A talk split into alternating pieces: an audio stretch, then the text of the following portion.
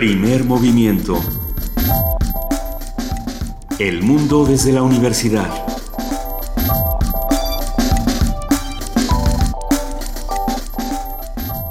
Muy buenos días, son las 7 de la mañana con 4 minutos de este martes 5 de abril. Estamos arrancando primer movimiento, querido Benito Taibo. Muy buenos días. Así es, gracias Luisa Iglesias. Estamos aquí en Radio UNAM, como todos los días con ustedes.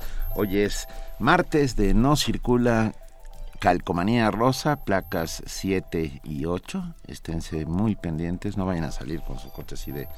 Ah, porque los van a agarrar. Está con nosotros, como todos los días, por supuesto, nuestra compañera y amiga Juana Inés de esa. ¿Cómo están? Buenos días. Muy bien. ¿Sí circulaste? Sí. Es, yo circulo siempre, Benito. Mi automóvil es otra cosa, pero yo circulo siempre. Bueno. Casi siempre. Ahora que lo pienso, casi siempre. Muchas cosas pasan en el mundo después de los Panama Papers, eh, muchas cosas ocurren en nuestro país. Hay que darnos la vuelta, por ejemplo, a Islandia, donde el día de ayer eh, salen todos a manifestarse a las calles. Las imágenes en, distintos streamings, en, distintos servicios de streaming fueron muy impresionantes.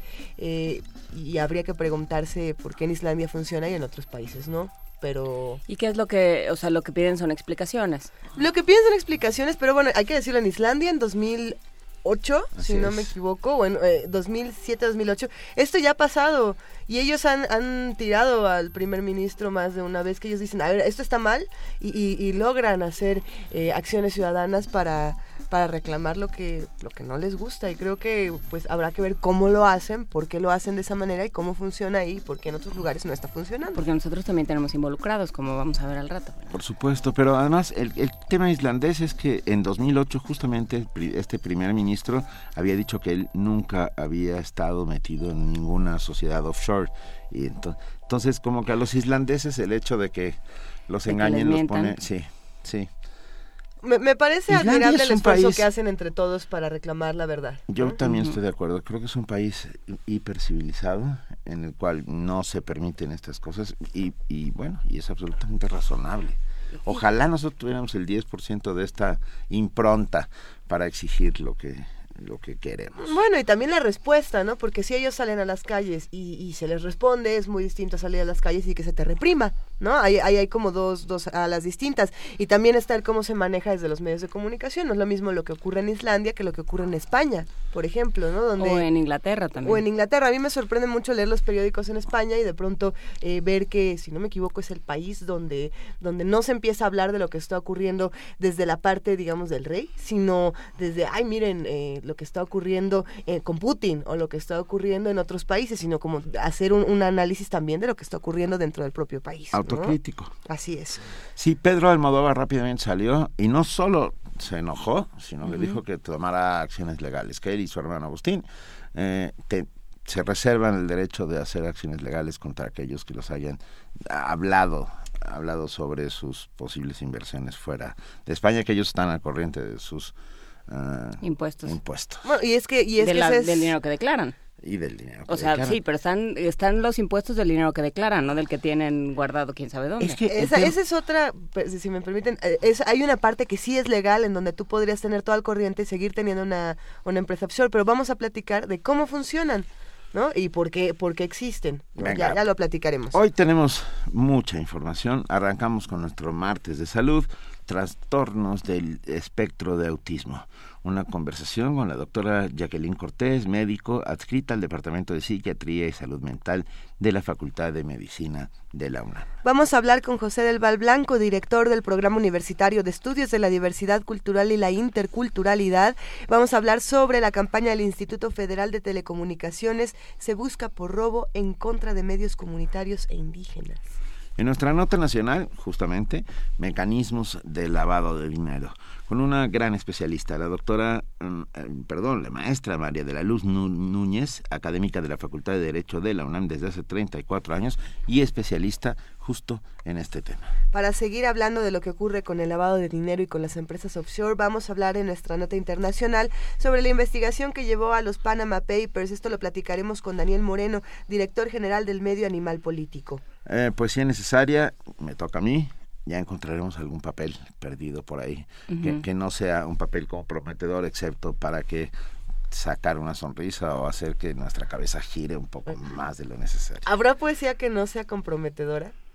Sí. ¿Sí? Que no, sea, que no, esté revelando la verdadera naturaleza y el secreto de su autor o de su lector. Yo creo que toda, la poesía es subversiva desde diferentes puntos, desde diferentes ángulos. Bueno, hay una más poderosa que otra. Sin duda, y otra mucho más íntima. No sé, déjenme encontrar algo que, que sea así como... Que esté bueno. Sí en nuestra mesa del día vamos a hablar sobre las masculinidades. Vamos a platicar con Miguel Moguel Valdés. Él es licenciado en Derecho por la Universidad Autónoma de Yucatán y maestro en Derechos Humanos y Democracia por la Facultad Latinoamericana de Ciencias Sociales, la Flaxo. Y ya casi para terminar tendremos al programa universitario de estrategias para la sustentabilidad en voz de su directora, Mireya Imas, que nos habla sobre contaminación, movilidad y para quién se hace ciudad. Todo esto en primer movimiento no se vayan, estén con nosotros, háblenos, escríbanos. No se vayan porque en esta radiodifusora, así como en el poema que leímos ayer, los pajaritos no tenían casa, aquí los pajaritos sí tienen casa. Sí, ¿ya? Ya, vamos Benito. Les cuento, hace, cuando llegamos a las seis y cuarto de la mañana, eh, tenemos tres jacarandas en la, en la terraza de, de Radio UNAM y estaban enloquecidos los pájaros. Yo no sé si estaban diciendo auxilio o por la contingencia o pero se hablaban entre ellos y bueno, no soporté la tentación y los grabé. Entonces, para ustedes una postal sonora de los pájaros que habitan en nuestra jacaranda.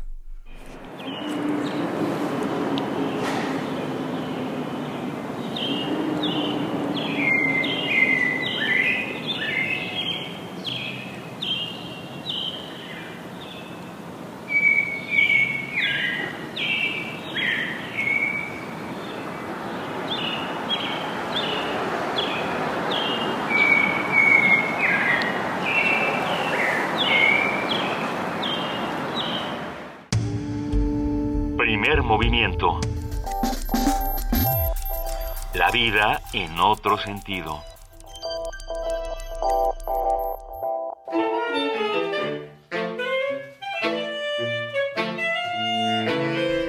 Como la urdimbre de un telar, las notas que se tejen para producir una bella melodía se acomodan para tratar de provocar en quien escucha la sensación de un recuerdo.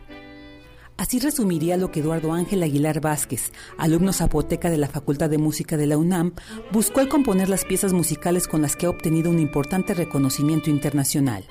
El tema jaripeo para quinteto de metales, que forma parte de su obra denominada La chingada, fue elegido como una de las 15 mejores creaciones en el segundo concurso internacional de composición SVALS que organiza el festival Spanish Brass Alcira.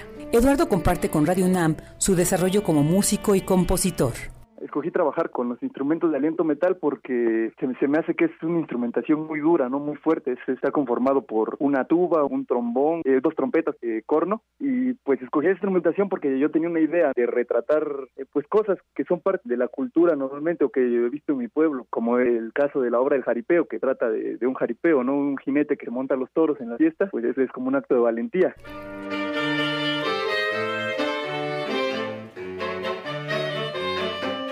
¿Pero por qué el título La chingada? El título es como la palabra altisonante, se me hace una referencia a la misma instrumentación, a estos instrumentos que son, que su sonoridad es grosera, es, es fuerte, es brillante, estridente. Ese simple ensamble se puede comer a una orquesta completa, ¿no? En intensidad. Y se me hace que la palabra hace muy buena referencia al ensamble, o a, por lo menos a la música que escribí para esos instrumentos, y a los retratos que estoy haciendo, que son retratos toscos de la cultura, cosas grotescas, berreantes. Eduardo, quien forma parte del sistema de becas para estudiantes indígenas del Programa Universitario de Estudios de la Diversidad Cultural y la Interculturalidad, también ganó el segundo lugar en el quinto concurso internacional de composición para cuarteto de cuerdas de Nuestra América, con su obra Los Telares, conformada por seis piezas. La obra Los Telares es el primer cuarteto de cuerdas que escribo. Las cuerdas siempre se me han hecho como hilos o su sonoridad es un poco a las telas, a la seda. Eh, bueno, la música la empecé a escribir en relación a cosas de movimiento físico, cosas de mecánicas, con eso mismo de la tela y, ya pues como la mitad de la pieza me le fui dando más forma y me fui dando cuenta que realmente estaba yo recordando el movimiento de los trabajadores de un telar, ¿no? Entonces pues ahí empecé a direccionar la obra hacia el movimiento físico y buscar un placer en los músicos, como si la estuvieran tejiendo.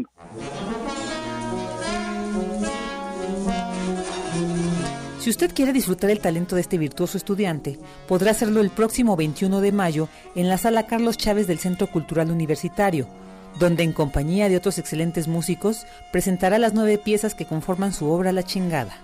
Para Radio UNAM, Virginia Sánchez.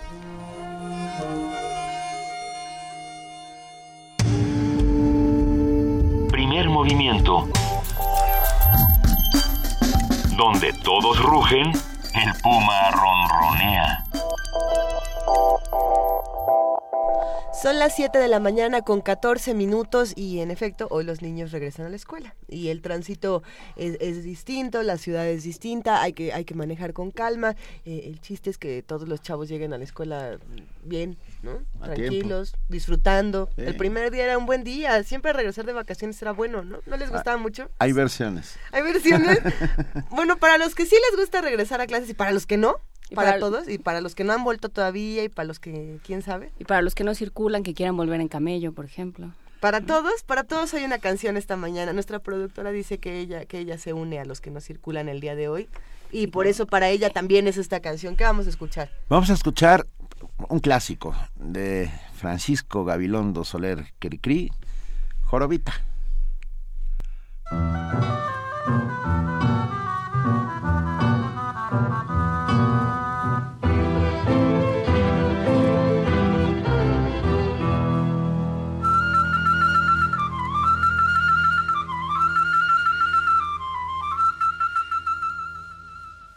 Por el desierto un pobre camello pasó, Jofuf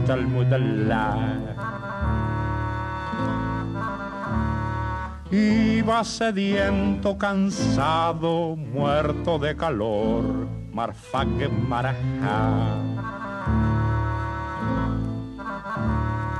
Pero por suerte no lejos de allí unas palmeras lo vieron venir y lo llamaron a voces diciéndole así.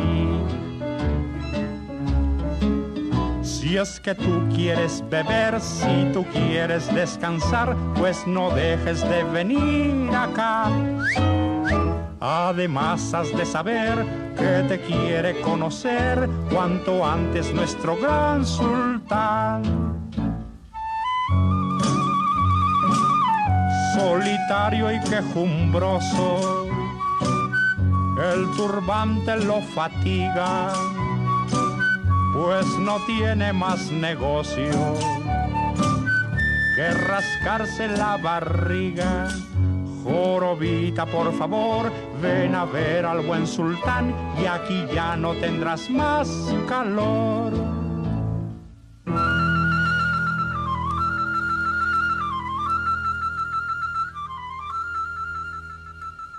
Dando traspiés en la arena, despacio avanzó Darmahan Spahan. Iba sacando la lengua y se tambaleó. Alef kasraharu marbuta dinjida du guadami shakranefud beharab más las palmeras a todo correr. Desde el oasis salieron por él, pues el cansado camello se iba a caer. A la sombra del jardín, el sultán Baruch Salim en la boca le sirvió un ice cream el desmayo fue fugaz y el camello muy voraz despertó para pedirle más. Como a mí me sobra espacio, si usted quiere consentir, te regalo mi palacio, todo entero para ti y a la diestra del sultán, sentadito en un diván, Jorobita se quedó a vivir.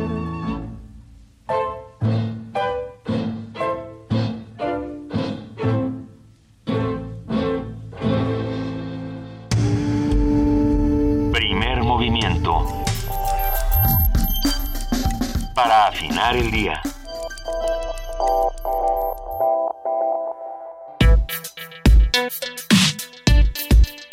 Martes de Salud. Perdón, pero tengo que decirlo. Yo estoy, a, partir de este instante estoy convencido que André Bretón vino a México solo para conocer para a oír jorobita. Sí, para conocer a Cricri. Pero no, no vas en tu coche o no estás en este ca- en el calor que, que se vive, que como que se, se ha apoderado de la Ciudad de México y sientes que necesitas que unas palmeras vengan y te au- auxilien. Ah, Sí, qué sin lugar a belleza. dudas. Gracias, gracias por esa canción. Vamos con nuestra con nuestra nota de arranque. Vamos a hablar esta mañana sobre el autismo. El autismo es un trastorno neurológico que dura toda la vida. Se presenta en cualquier grupo racial, étnico y social y es cuatro veces más frecuente en los niños que en las niñas. Las personas que presentan este padecimiento tienen daños en su capacidad para comunicarse y relacionarse con otros. Además, poseen rutinas y comportamientos repetitivos que pueden ir de leves a moderados. Se puede diagnosticar formalmente a la edad de tres años, aunque nuevas investigaciones están retrocediendo a la edad de diagnóstico hasta seis meses. Actualmente no existen medios efectivos para prevenir el autismo ni tratamientos totalmente eficaces o cura. Sin embargo, las investigaciones indican que en una intervención temprana de al menos dos años durante la etapa preescolar puede tener mejoras significativas para muchos niños pequeños con trastornos del espectro autista. Para conversar sobre los síntomas y problemáticas de este trastorno, sus tratamientos y repercusiones sociales, esta mañana vamos a platicar con Jacqueline Cortés, médico infantil y del adolescente, así como en terapia de familia y de pareja, adscrita al Departamento de Psiquiatría y Salud Mental de la Facultad de Medicina de la UNAM. Jacqueline, muy buenos días, muchísimas gracias por hablar con nosotros esta mañana. Hola, ¿qué tal? Buenos días. Gracias por la invitación. Al revés, es un placer para nosotros. A, a ver, arranquemos por el principio, Jacqueline, si estás de acuerdo. ¿Qué es el trastorno del espectro del autismo? El trastorno del espectro autista es una enfermedad que nosotros conocemos eh, y que está clasificada dentro de los trastornos del neurodesarrollo, en donde van a estar afectadas, como ya lo mencionaron, varios aspectos en cuanto a la comunicación, ya sea a nivel social y a la expresión de las emociones, el lenguaje, el juego, prácticamente las personas que tienen síndrome de autismo o los autistas puros van a tener una convivencia con ellos mismos en su propio mundo y no se van a relacionar con el exterior. Claro. Jacqueline, eh, para tratar de mejorar un poco el sonido de la transmisión, ¿crees que sea posible que le bajes un poco a tu radio? No tengo radio encendido y está todo en silencio. Ok, entonces, to- somos- Entonces- a- ahorita vemos qué hacemos nosotros de este lado. Sí, qué pena. No, al No, no, contrario. por favor. Eh, platícanos, por favor, ¿hay clasificaciones del espectro autista? ¿Cómo podemos eh, detectarlo? Cuéntanos toda esta parte. Dentro de las clasificaciones, principalmente vamos a clasificarlos dependiendo del nivel de apoyo, de ayuda o de funcionamiento que ellos tengan. El autista puro, prácticamente, el nivel de funcionamiento que tiene es totalmente básico eh, y enfocado a la supervivencia, como por ejemplo el, el poder comunicarse de alguna manera con su figura de apego, su mamá, su cuidador o quien lo conozca. Eh, tratando de buscar el ser alimentado, el tomar agua cuando tenga sed, el que en un momento dado a lo mejor pueda avisar si es que va al baño y tiene a veces algún tipo de movimiento que la mamá puede entender y el resto de la población no, pero que cuando la mamá lo explica pues ya uno sabe qué quiere decir. Por ejemplo, a lo mejor algún movimiento o alguna seña que para uno no signifique algo en especial, a lo mejor para ellos es saludar, decir hola, tengo hambre, tengo sed, este, no quiero, algo así. ¿Qué, qué es un, un el autismo puro? Cuando hablo de autismo puro, es lo que pasa es que dentro de los eh, trastornos generalizados del desarrollo existen varios tipos, pero el autista puro es aquel que les comento que no tiene una respuesta hacia el exterior prácticamente desde que uno esperaría la respuesta hacia el exterior. Por ejemplo, alrededor de los tres meses, un niño, un bebito normal, va a expresar lo que conocemos como sonrisa social. Los bebés cuando acaban de nacer tienen una sonrisa solamente por reflejo, pero más o menos a los tres meses ya nos responden la, la sonrisa a los seres humanos o en un momento dado si ponemos caritas felices con sonrisas dibujadas, los bebitos pueden responder.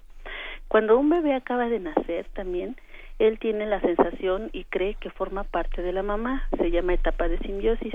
Y más o menos entre los seis meses a ocho meses el bebito se da cuenta de que no es parte de la mamá y que por ende la puede perder, que es un individuo indi- este aparte, diferenciado y entonces cuando lo quieren cargar extraños llora, se agita, no se deja, se abraza fuertemente a la mamá para no perder no perderse de ella y entonces esto se llama ansiedad de separación y los niños con síndrome con autismo no van a presentar esta ansiedad de separación porque tienen una indiferencia hacia el medio y hacia el ambiente.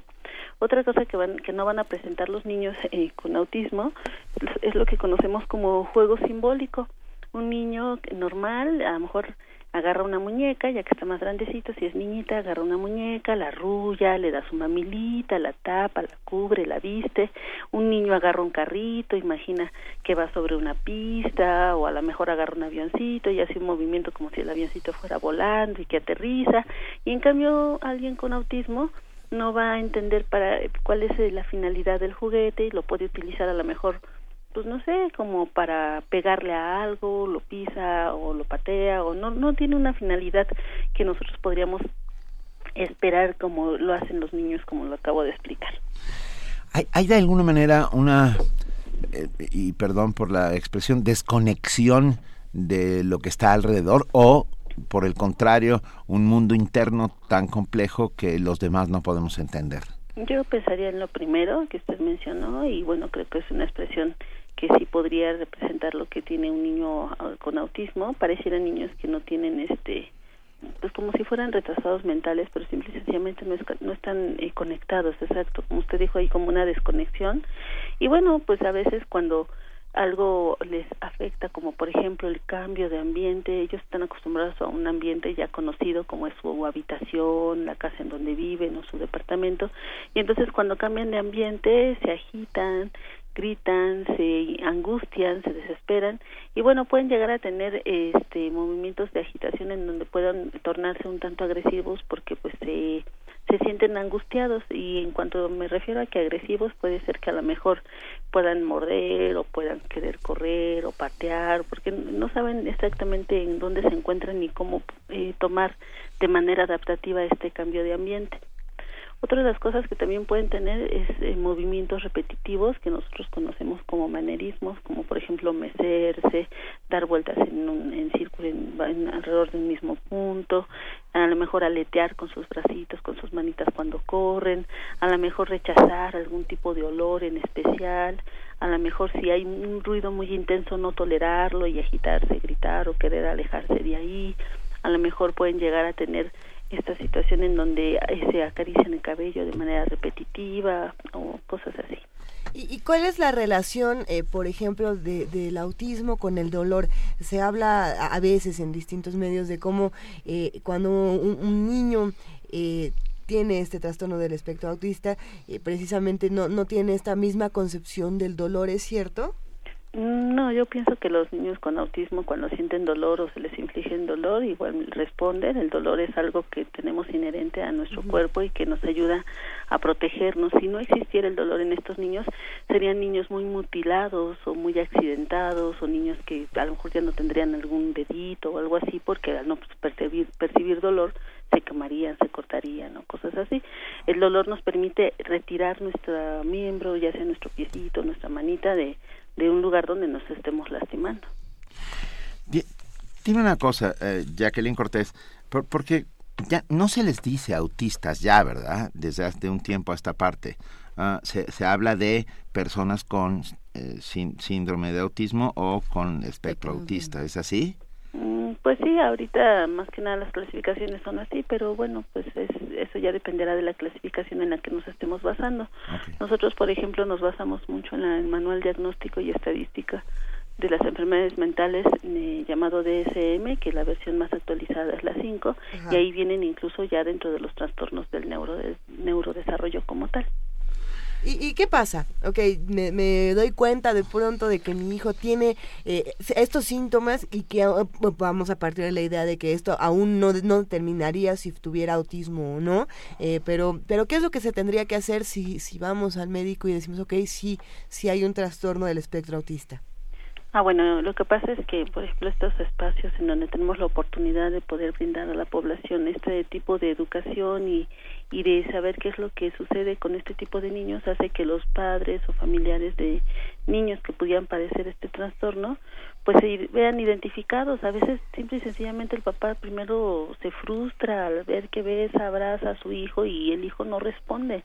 Y después conforme van este, creciendo y en su desarrollo van teniendo cierto retraso en el, el desarrollo normal para la edad y la etapa que van eh, o que van teniendo que alcanzar, pues ellos no lo van alcanzando como se espera. Eso llama la atención más que a lo mejor la valoración del niño sano por medio del pediatra. A veces los pediatras son los primeros en identificar que el niño tiene un problema del neurodesarrollo o el simple hecho de que los padres al verlo raro o diferente comparándolo con los demás niños, pues identifiquen que algo está mal y entonces puedan llevarlo con un especialista para que haga el diagnóstico definitivo, qué es lo que exactamente le está pasando a ese niño. Y entonces los especialistas que nos encargamos de ver este tipo de trastornos somos los psiquiatras con especialización en psiquiatría infantil y del adolescente, llamados también psiquiatras o los psicólogos que tienen este posgrados o especialidades enfocadas al tratamiento de los trastornos autistas. Nos escribe Alfonso de Alba y nos dice, no te pregunta, ¿qué relación hay entre el autismo y los problemas intestinales? Uh, ejemplo, si los bombardean de antibióticos acaban con, acaban con la flora intestinal y esta supongo que está hablando de la microbiota. Uh -huh. O sea, el, el, el, que la microbiota cambie es, es una propensión hacia, la, hacia el autismo. No. ¿No? Existe, digo, digamos que en términos generales, principalmente es multifactorial la enfermedad, pero principalmente te va a tener un factor hereditario, aunque pudiera haber personas que en la familia no haya ningún antecedente de autismo y por primera vez aparezca alguien con, con este trastorno, la gran la gran mayoría tienen un, eh, una heredabilidad en donde algún familiar llámese papá mamá tío abuelo alguien eh, algún familiar directo también padezca este trastorno y es de los trastornos que más alto índice de heredabilidad tienen casi del 100%, ¿no? Entonces casi vemos cuando hacemos la historia clínica de los familiares que hay alguien ahí y ya les repito mamá, papá, tío, abuelo, algo así que también tengan el trastorno. Es como que el factor que más influye dentro de los eh, dentro de las causas del trastorno autista. ¿Se, ¿Se, puede entonces vivir toda una vida sin saber que, que, se tiene este trastorno? Es decir, personas que sí son completamente funcionales, o vamos a decir, parece ser que son funcionales dentro de su entorno, y cuando hacemos un análisis más profundo nos damos cuenta de que en ciertos niveles sí había un trastorno del espectro autista pues se puede vivir sin saber cuál es el nombre del diagnóstico si no se le lleva a algún especialista y no se nos informa cuál es el diagnóstico como, como tal. Por ejemplo, a lo mejor en comunidades alejadas, en donde no haya tanto acceso a especialistas o al médico incluso, pues a lo mejor simple y sencillamente lo catalogan como alguien que está enfermito de su cabecita y lo dejen ahí aislado y con el funcionamiento tan básico como el que se tiene.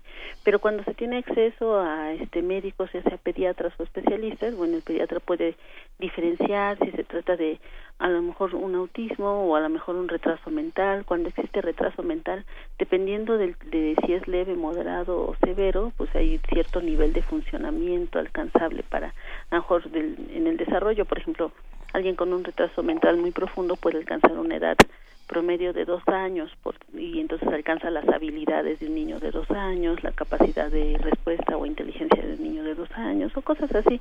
Y entonces los autistas pues en realidad no tienen esta, estas habilidades a nivel social o intelectual, aunque gracias al tratamiento de especialistas, como por ejemplo en el Hospital Psiquiátrico Infantil Juan N. Navarro, hay toda una área especializada en el tratamiento de estos niños y entonces ahí con, con personal capacitado, como psicólogas capacitadas en ello, les van enseñando a través de terapias el que puedan ellos ir identificando el mundo en el que vivimos, ¿no? Por ejemplo, les enseñan figuras con animales, con pollitos, con gallinas, con perritos, con gatitos, y entonces les, les van explicando qué sonido emiten, qué animal es, y los presentan no solamente en figuritas, y además pues los niños los ven en el ambiente, y es una forma un poquito de tratar de adaptarlos al medio ambiente. Y el manejo eh, farmacológico que utilizamos los psiquiatras especializados en psiquiatría infantil y del adolescente nos permite mantener a un niño que a lo mejor tiende a agitarse mucho, a gritar o a morder o a ser agresivo, pues mantenerlo menos agresivo, menos irritable, menos agitado,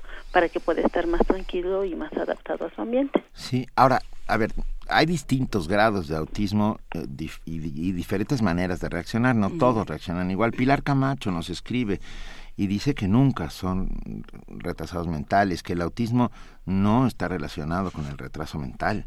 Así es, por eso lo, les dije, mencioné que se diferencia. El diagnóstico diferencial es que una cosa es ser autista y otra cosa es tener retraso mental. Mm, de Es con, y con lo que se hace el diagnóstico diferencial. Alguien podría creer que su hijo tiene retraso mental y es un autista, y lo contrario, alguien puede pensar que su hijo a lo mejor tiene autismo y a lo mejor tiene un grado de retraso mental que no tiene que ver con el autismo. De acuerdo. A ver, Jacqueline Cortés, ¿existe alguna explicación? Nos pregunta Kina. ¿Existe alguna explicación de cómo se adquiere o genera el síndrome del autismo? Ah, pues ya lo mencioné, o sea, sí es multifactorial, sí hay algunos factores ahí desde ambientales, biológicos y demás, pero el más, más, más fuerte identificado es la herencia. ¿Y los ambientales cuáles serían?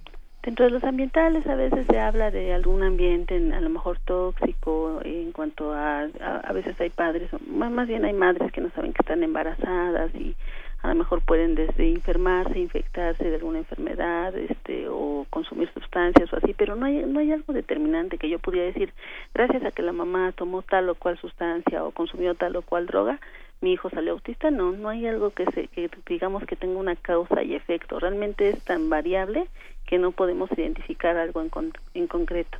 Y en cuanto a las eh, causas biológicas, pues sabemos que están alterados neurotransmisores, que son sustancias químicas cerebrales y que pudieran estar eh, alteradas, pero tampoco hay una en específico, ¿no? Eh, podrían ser, no sé, la dopamina, la serotonina, la noradrenalina, pero realmente no hay ninguna que tampoco podamos decir que es la única que está afectada. Realmente es una alteración como que global a nivel del sistema nervioso central y al desarrollo o neurodesarrollo del mismo.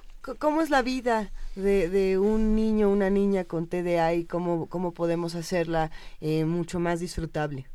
Bueno, el TDA es otra enfermedad que no tiene nada que ver ¿No con es el, el, autismo. no es el, el trastorno autista, del No, es espectro el trastorno autista? de déficit de Ok, pe- atención. ah, perdón, el TDA, sí, sí, sí, perdón. Sí, no.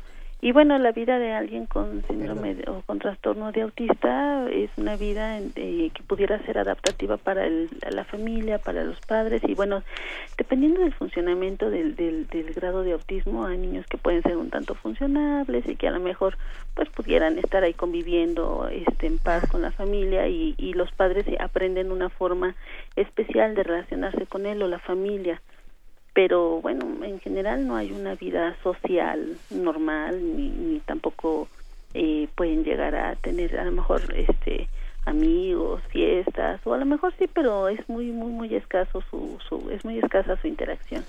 Ahora, hay, hay, o por lo menos el cine ah, nos ha permitido ver a, a estos llamados autismos funcionales, ah, esta suerte de genios matemáticos, por ejemplo, ¿no? Que tienen A Sherlock autismo. Holmes no se le ha diagnosticado a, a, a muchos, a muchos, ¿Fuera Asperger? a muchos, no, era, era cierto grado de autismo, sí.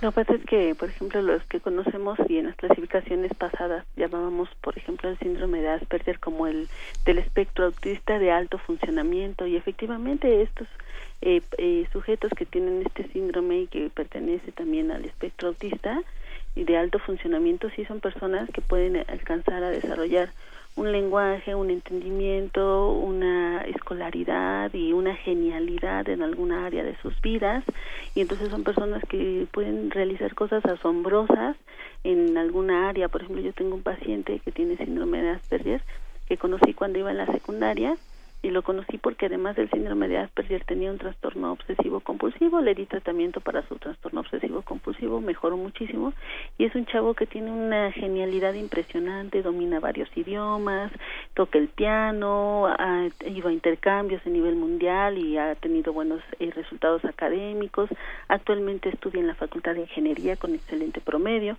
pero sí tiene algunas alteraciones en cuanto a la socialidad, problemas de adaptación porque son chicos que no entienden el doble sentido, las bromas, y entonces fácilmente pueden llegar a ser bulleados en las escuelas o se pueden burlar de ellos porque ellos no entienden. Son como adultos chiquitos y entonces no se adaptan tanto a su medio. En ocasiones pueden llegar a tener también estos síntomas de manerismos, estas como conductas repetitivas, a veces hasta vocales, ¿no? Por ejemplo, este chico del que les platico, estudiante de la facultad, a veces hacía así, ve, ve como borreguito y repetía y repetía, y eran de estas conductas repetitivas, pero que eran vocales y que no podía evitar, y entonces en la escuela pues le decían, ay, vuelves a decir así y vas a traernos hamburguesas por cada B que digas, ¿no? Y como lo toman hiperliteral, llegaba a casa a decirle a mamá que tenía que hacer las hamburguesas al otro día para llevarlas y cosas así. Entonces, bueno, tenemos que a través de las terapias eh, eh, ir mejorando las habilidades sociales de estos chicos. Hay talleres eh, específicos para mejorar las habilidades sociales. Y bueno, este chico además otra de las cosas que tenía es que no podía dar abrazos, no le nacía así decían, da un abrazo, lo hacía de manera muy mecánica, ¿no? Y tenía un tono de voz también un tanto especial. A veces el tono de voz es de un volumen más elevado al esperado, a, a, veces tienen un tono como si fueran extranjeros, por así decirlo, aunque hablen español o sean mexicanos, y en ocasiones pueden llegar a tener a lo mejor las manos muy largas, la cara así, o algunas malformaciones a nivel dental, sobre todo a nivel de los caninos, por ejemplo, eso es muy marcado, y entonces, bueno, pero son, digamos que del espectro autista de muy alto funcionamiento, y, y los otros que yo mencioné en un, en un principio son los que conocemos como autistas puros o clásicos, pero los de alto funcionamiento sí son, pueden llegar a ser genios en ciertas cosas o pueden de repente saber dar resultados de operaciones matemáticas que nadie podría hacer tan rápido ni tan precisas ni tan exactas como ellos, ¿no? Jacqueline Cortés, estos manerismos de los que hablas no son de alguna u otra manera uh, uh, algunas fórmulas defensivas. No, son ¿No? cuestiones repetitivas que ellos no pueden evitar. Parecieran como tics nerviosos, pero más grandes, Ajá. porque ocupan un mayor número de músculos. Un tic nervioso a lo mejor solamente mueve alguna parte pequeñita de mi párpado, si es que tengo un tic nervioso en el ojo, pero en ellos pues es como un tic mayor porque es repetitivo, pero son que se están meciendo, que están aleteando, que están, están a lo mejor haciendo círculos en, en su mano, ¿no? Este, o, o algún otro movimiento, pero que incluye mayor, una conducta un poquito más compleja, ¿no?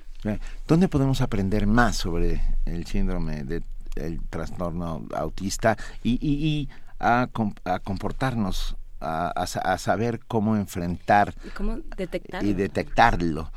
¿Hay algún lugar en donde podamos aprender más?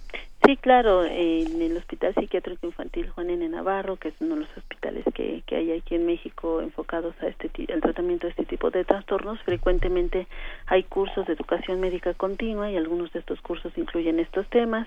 Por otro lado, eh, también la Asociación de Psiquiatría Infantil del AMPI, eh, también tiene cursos que pudieran este, conectarse en línea para que puedan ver cuáles son los cursos que pudieran estar al alcance y, por ejemplo, en las mismas gacetas de la UNAM, en estos espacios informativos que tenemos, este, pueden ustedes acceder a esta información. En la, en, en la UNAM, por ejemplo, así como me están invitando el día de hoy a este programa, eh, he tenido la oportunidad de escuchar a otros colegas o incluso yo misma he dado otras entrevistas y en las páginas de la UNAM están las páginas en donde los eh, mismos eh, radioescuchas pueden este buscar los programas y, y volverse a documentar, ¿no? Entonces, yo creo que sí hay varias eh, maneras en donde podemos educarnos y entonces eh, poder comprender más a este tipo de población y lejos de estigmatizarlos, criticarlos o, o bullearlos, que pues, muchas veces son víctimas de bullying por parte de los mismos niños, pues los padres educarnos y también educar a nuestros hijos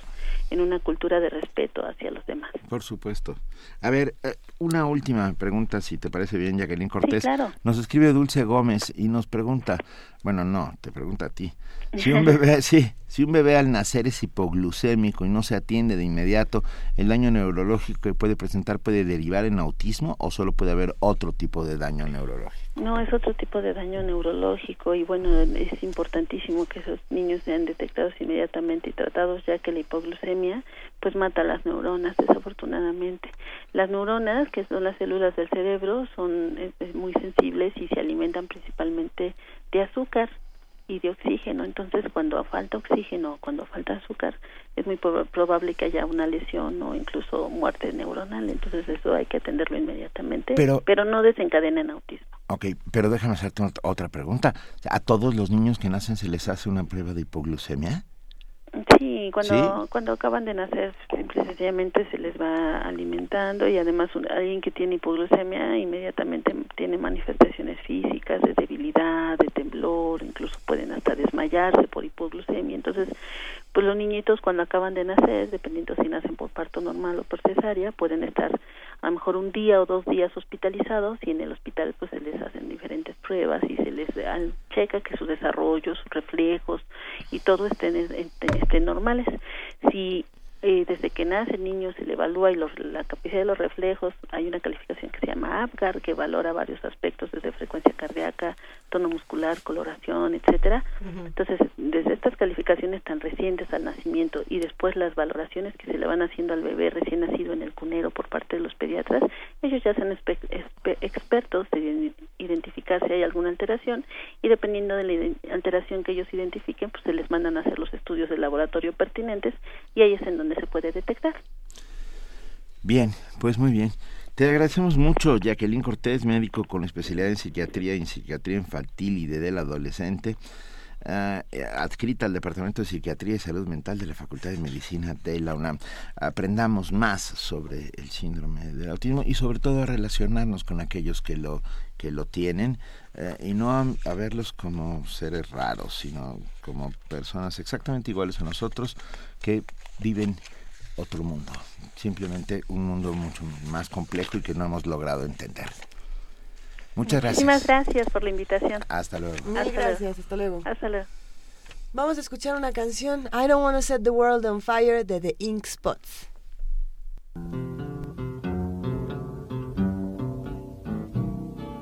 I don't want to set the world on fire.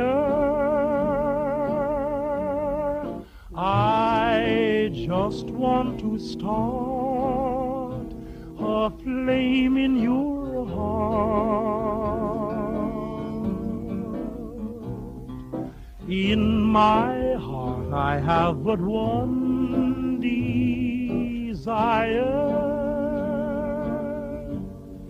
And that one is you.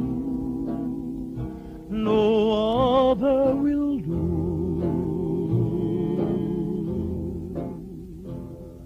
I've lost all ambition for worldly acclaim. I just want to be the one you love. And with your admission that you feel the same, I'll have reached the goal I'm dreaming of. Believe me, I don't want to set the world on fire.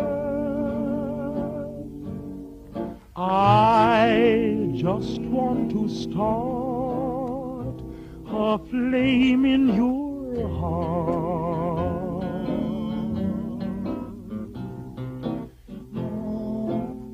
I don't want to set the world on fire, honey.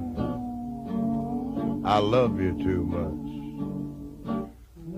I just want to start a great big flame down in your heart. You see, way down inside of me, darling, I have only one desire. And that one desire is you. And I know nobody else ain't gonna do. I've lost all ambition for worldly acclaim. I just wanna be the one you love. And with your admission that you feel the same, I'll have reached the goal I'm dreaming of. Believe me, I don't want to set the world on fire.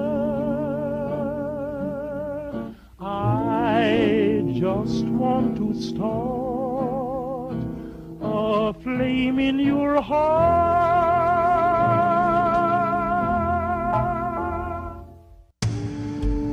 Primer movimiento. La vida en otro sentido.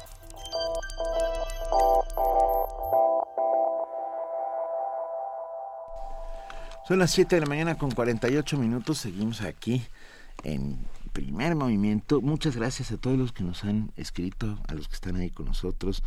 Rodrigo Llanes nos escribe y dice, queridos, lo logramos, habrá vajilla. Gracias a todos con todo el corazón por su ayuda. Y nosotros lo único que hacemos es transmitir este agradecimiento del chef, historiador y amigo Rodrigo Llanes a todos ustedes que hicieron comunidad y que lograron por medio de Fondeadora que se lograra este sueño de realizar los 300 platos de Moctezuma. Por haber los 300 platos. ¿eh? Ahora, eh, Juan Inés Luis siempre... Y Rodrigo Llanes tienen que volver y contarnos ahora qué van, qué vamos a comer, de qué va a ser, en dónde va a estar, cuándo, cómo, a qué hora, dónde. Tú habías dicho, Benito, que ya habían tenido acceso al Museo de Antropología. Sí, ya eh, Antonio Saborit, director general, director del Museo de Antropología. Y les- escucha de primer Y movimiento. escucha de primer momento y amigo, les, y además, y escritor, eh, y poeta, y bueno, les ofreció entrar a las bodegas para ver eh, soportes clásicos. Ahora sí que soportes clásicos o preclásicos, no estoy seguro. Ah, y se los ofreció, ya se pusieron en contacto y lo van a hacer, van a entrar a las bodegas del museo para ver algunas cosas. Y, y esta comida va a ser en el Holgorio, el restaurante de Rodrigo Llanes. Eso no sabemos exactamente cómo sucederá, pero bueno, ya luego hablaremos. No, con bueno, si yo fuera Rodrigo, no sé qué está haciendo Rodrigo Llanes. Si yo fuera él, estaría debajo de la cama pensando, ¿y ahora de dónde saco 300 platos? Pero, es que no son soy yo. 300 platos distintos, acuérdate, Juan Inés. Son 30 platos con, su- con sus variantes. No, no, no. Sí, pero, sí, sí. pero son eso quiere decir, 30 o sea, platos metieron con- 300 A ver, pero platos. va a haber 30 300 platos servidos, ¿o no? Sí. Rodrigo, ¿estás ahí? No. Sí, creo que sí, pero son 30 que tienen variantes. Que nos escriba Rodrigo Llanes y nos cuente ya. nos está escribiendo, nos está ahorita. escuchando.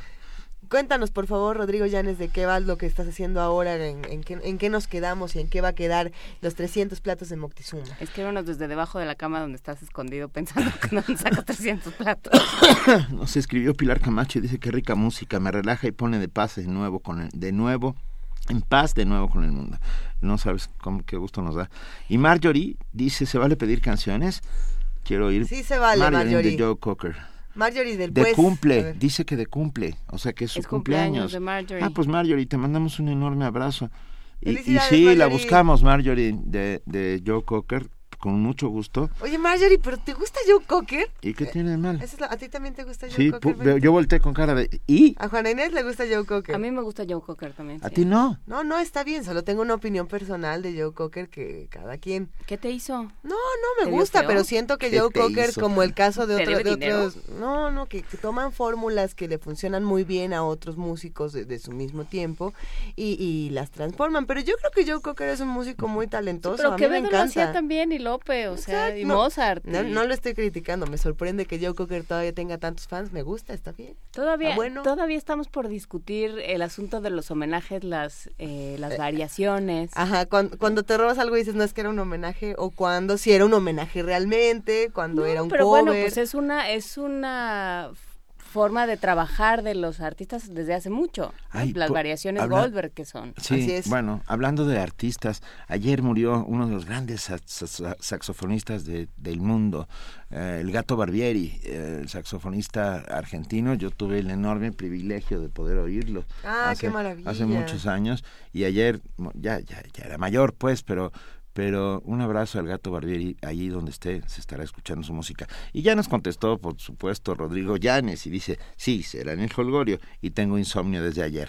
Lo está poniendo nervioso, y ahora la siguiente pregunta es, ¿son 300 platos, Rodrigo? Es que el problema con los deseos es que se te cumplan. Ese es el gran problema con los Sí. deseos, muchachos. Ah, ya dice, a más. ver, ahí está. Es más rápido que nosotros, Rodrigo. Serán menús de cinco tiempos con seis guisados distintos para 20 comerciales con 600 platos. 600. A ver, eh, te empezó con los Yo dedos a hacer cuentas con la Inés de esa. Menús de cinco tiempos con seis guisados. 6 por 5, 30. 30 eh, en- para 20 comerciales. Para 20 comensales, 600 platos. Va a estar bueno, va a estar sabroso. O Vamos sea, a se tener que suman. estar ahí. Muy bien. No, pero a ver, fa- falta, nos va a tener que ir contando el desarrollo, cómo escoges los ingredientes, cómo escoges las, los, las técnicas, con qué ¿Te puedes llevar tu plato al final de la comida o no, te lo puedes llevar? no. ¿Va, a, Híjole. va a picar la cebolla con puro cuchillo de obsidiana, por ejemplo? Eso no lo creo. Pero bueno, y pescar a mano los, los, Y las correr. truchas y correr detrás de los patos. Yo puedo, yo puedo traer pescados. Yo De- puedo correr y traer los pescados. A ver. Elizabeth Reyes dice, recuerdo que dijo 30 platos para 10 comerciales, igual 300. Comensales. Sí, comensales, pero no, ya nos ya nos aclaró 5 tiempos, 6 guisados, 20 comensales, 600 platos. O sea, Bueno. los 300 platos de Moctezuma se volvieron 600 en términos. Sí, por la inflación. A ver, Javier Cervantes, ¿y qué tiene de malo que Luisa no comparte los mismos gustos? Todos tranquilos con lo que pon, con la que pone orden en cabina, por favor. Que eh, Luisa, tú pones Que orden. yo pongo orden. Pero a ver, que Ahora, ahora No compartimos en esta cabina los mismos gustos y no por ello dejamos de ser, o sea, hay mucho un montón de cosas que Luisa oye que no que no que yo no comparto, es más, que no solo no comparto, sino que ni conozco.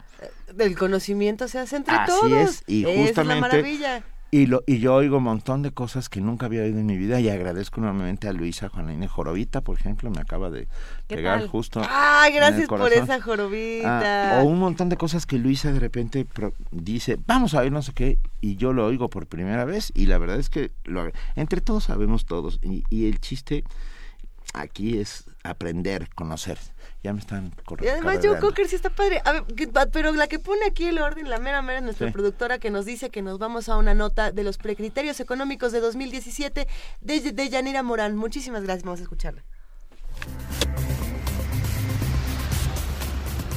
Tras conocerse el documento Precriterios de la Política Económica en México sobre las expectativas de la economía para este y el siguiente año, las evaluaciones de analistas refieren la debilidad del mercado externo, la economía mundial y sobre todo la caída en el precio del petróleo. Para el titular del posgrado de Economía de la UNAM, Clemente Ruiz Durán, es imprescindible dar confianza a los mercados y lograr que el crecimiento sea positivo, pues actualmente ha sido insuficiente y lo podemos apreciar en temas como el desempleo y el aumento en la actividad informal.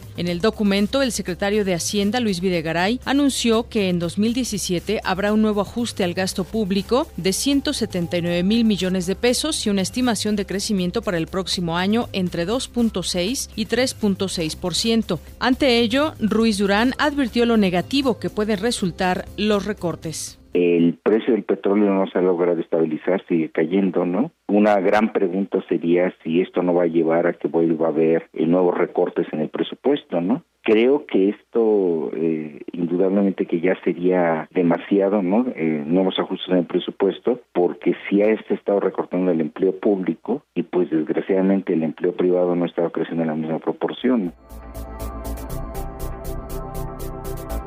Dentro de este documento, el secretario de Hacienda y Crédito Público señaló que no habrá nuevos impuestos, ni se incrementarán los actuales. Sobre ello, el investigador de la UNAM señaló. Creo que debe de ser un presupuesto austero, eh, no austero cortando programas estratégicos, ¿no? Sino austero en términos de que ciertos gastos superfluos no se deben de realizar, pero para esto necesitamos que el gobierno cuente con los recursos suficientes y por lo mismo creo que si bien no es el momento de aumentar impuestos, de preservar los que existen y ampliar la eh, forma como se están recaudando, es decir, una mayor eficacia en la recaudación fiscal creo que es necesaria para evitar que se vayan a dar recortes adicionales.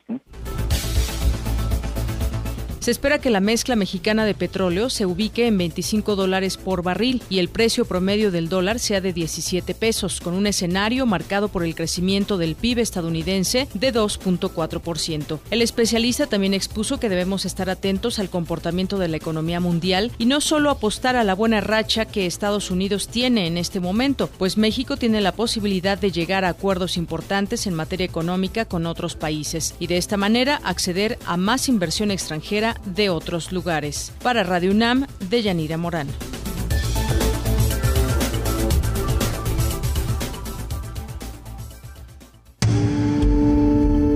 Primer movimiento. Donde la raza habla. La música es mi vida por completo, es mi sueño y ahora pues es mi realidad.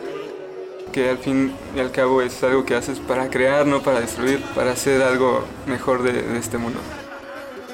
Me parece que es algo que cura a las personas, que impacta la vida de los demás. Es más de lo que yo pensaba. La música para mí es la manera más fiel de acercarse al alma. Sí, es euforia, es emoción, es como sentir que estás viva. Es libertad. Yo creo que es lo más cercano a volar. Miocardio, la génesis del sonido. Un viaje que te llevará al corazón de la música. Martes y jueves a las 15 horas por el 96.1 de FM, Radio UNAM.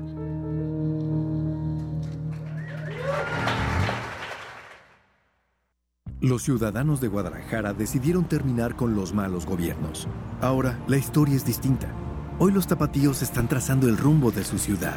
Por primera vez en Guadalajara, el presupuesto participativo es una realidad. Ahora los ciudadanos deciden en qué se gastan sus impuestos. Los gobiernos de Movimiento Ciudadano están gobernando del lado de la gente. En Guadalajara, los ciudadanos mandan. Hacer lo correcto es posible. Movimiento Ciudadano. Conversar, escuchar, transformar. En la calle el acoso. Si unos y otras nos pusiéramos en el lugar de la otra persona, seguramente podríamos acompañarnos y cuidarnos más, más solidaria y más lúdicamente. Aquí estamos otra vez. Aquí estamos para seguir hablando sobre las temáticas de género. Es necesario, es urgente, es indispensable para todas y todos. Dicen por ahí que la gente privilegiada jamás se da cuenta de las injusticias. Un grupo nace sin poder y el otro grupo nace con poder y eso determina todas las relaciones sociales que vas a hacer en tu vida. Las mujeres mayores creo que enfrentan muchos más problemas. Tejiendo Género, tercera temporada. Escúchanos a las 13.30 horas por el 96.1 de FM. 15 minutos diarios de lunes a viernes. Invitan el Instituto Nacional de las Mujeres, el Programa Universitario de Estudios de Género y Radio UNAM. Porque solo a través de la equidad podremos construir una sociedad más justa.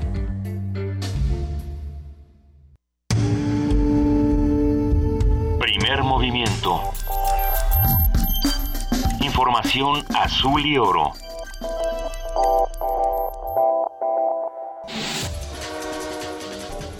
Corte informativo ante el reciente incremento en la actividad del volcán Popocatépetl, se debe estar atento de que el siguiente cuerpo de lava no rebase los límites del cráter y comience a derramar por un costado, lo que cambiaría el nivel del peligro, aseguró Hugo Delgado Granados, jefe del Departamento de Vulcanología del Instituto de Geofísica de la UNAM. Digamos que este tipo de incrementos son comunes en el volcán. Es decir, en 2013 tuvimos un incremento también muy importante de la actividad, en 2014 también lo tuvimos, en 2015 más o menos por las mismas fechas, aunque no tiene nada que ver la actividad eruptiva con el clima. Hay algunas partes que sí son de alguna forma controladas por el clima, no tanto la actividad eruptiva, sino los disparadores, es decir, lo que hace que se dispare la explosión puede ser en estos casos situaciones que tienen que ver precisamente con la temporada de sequía.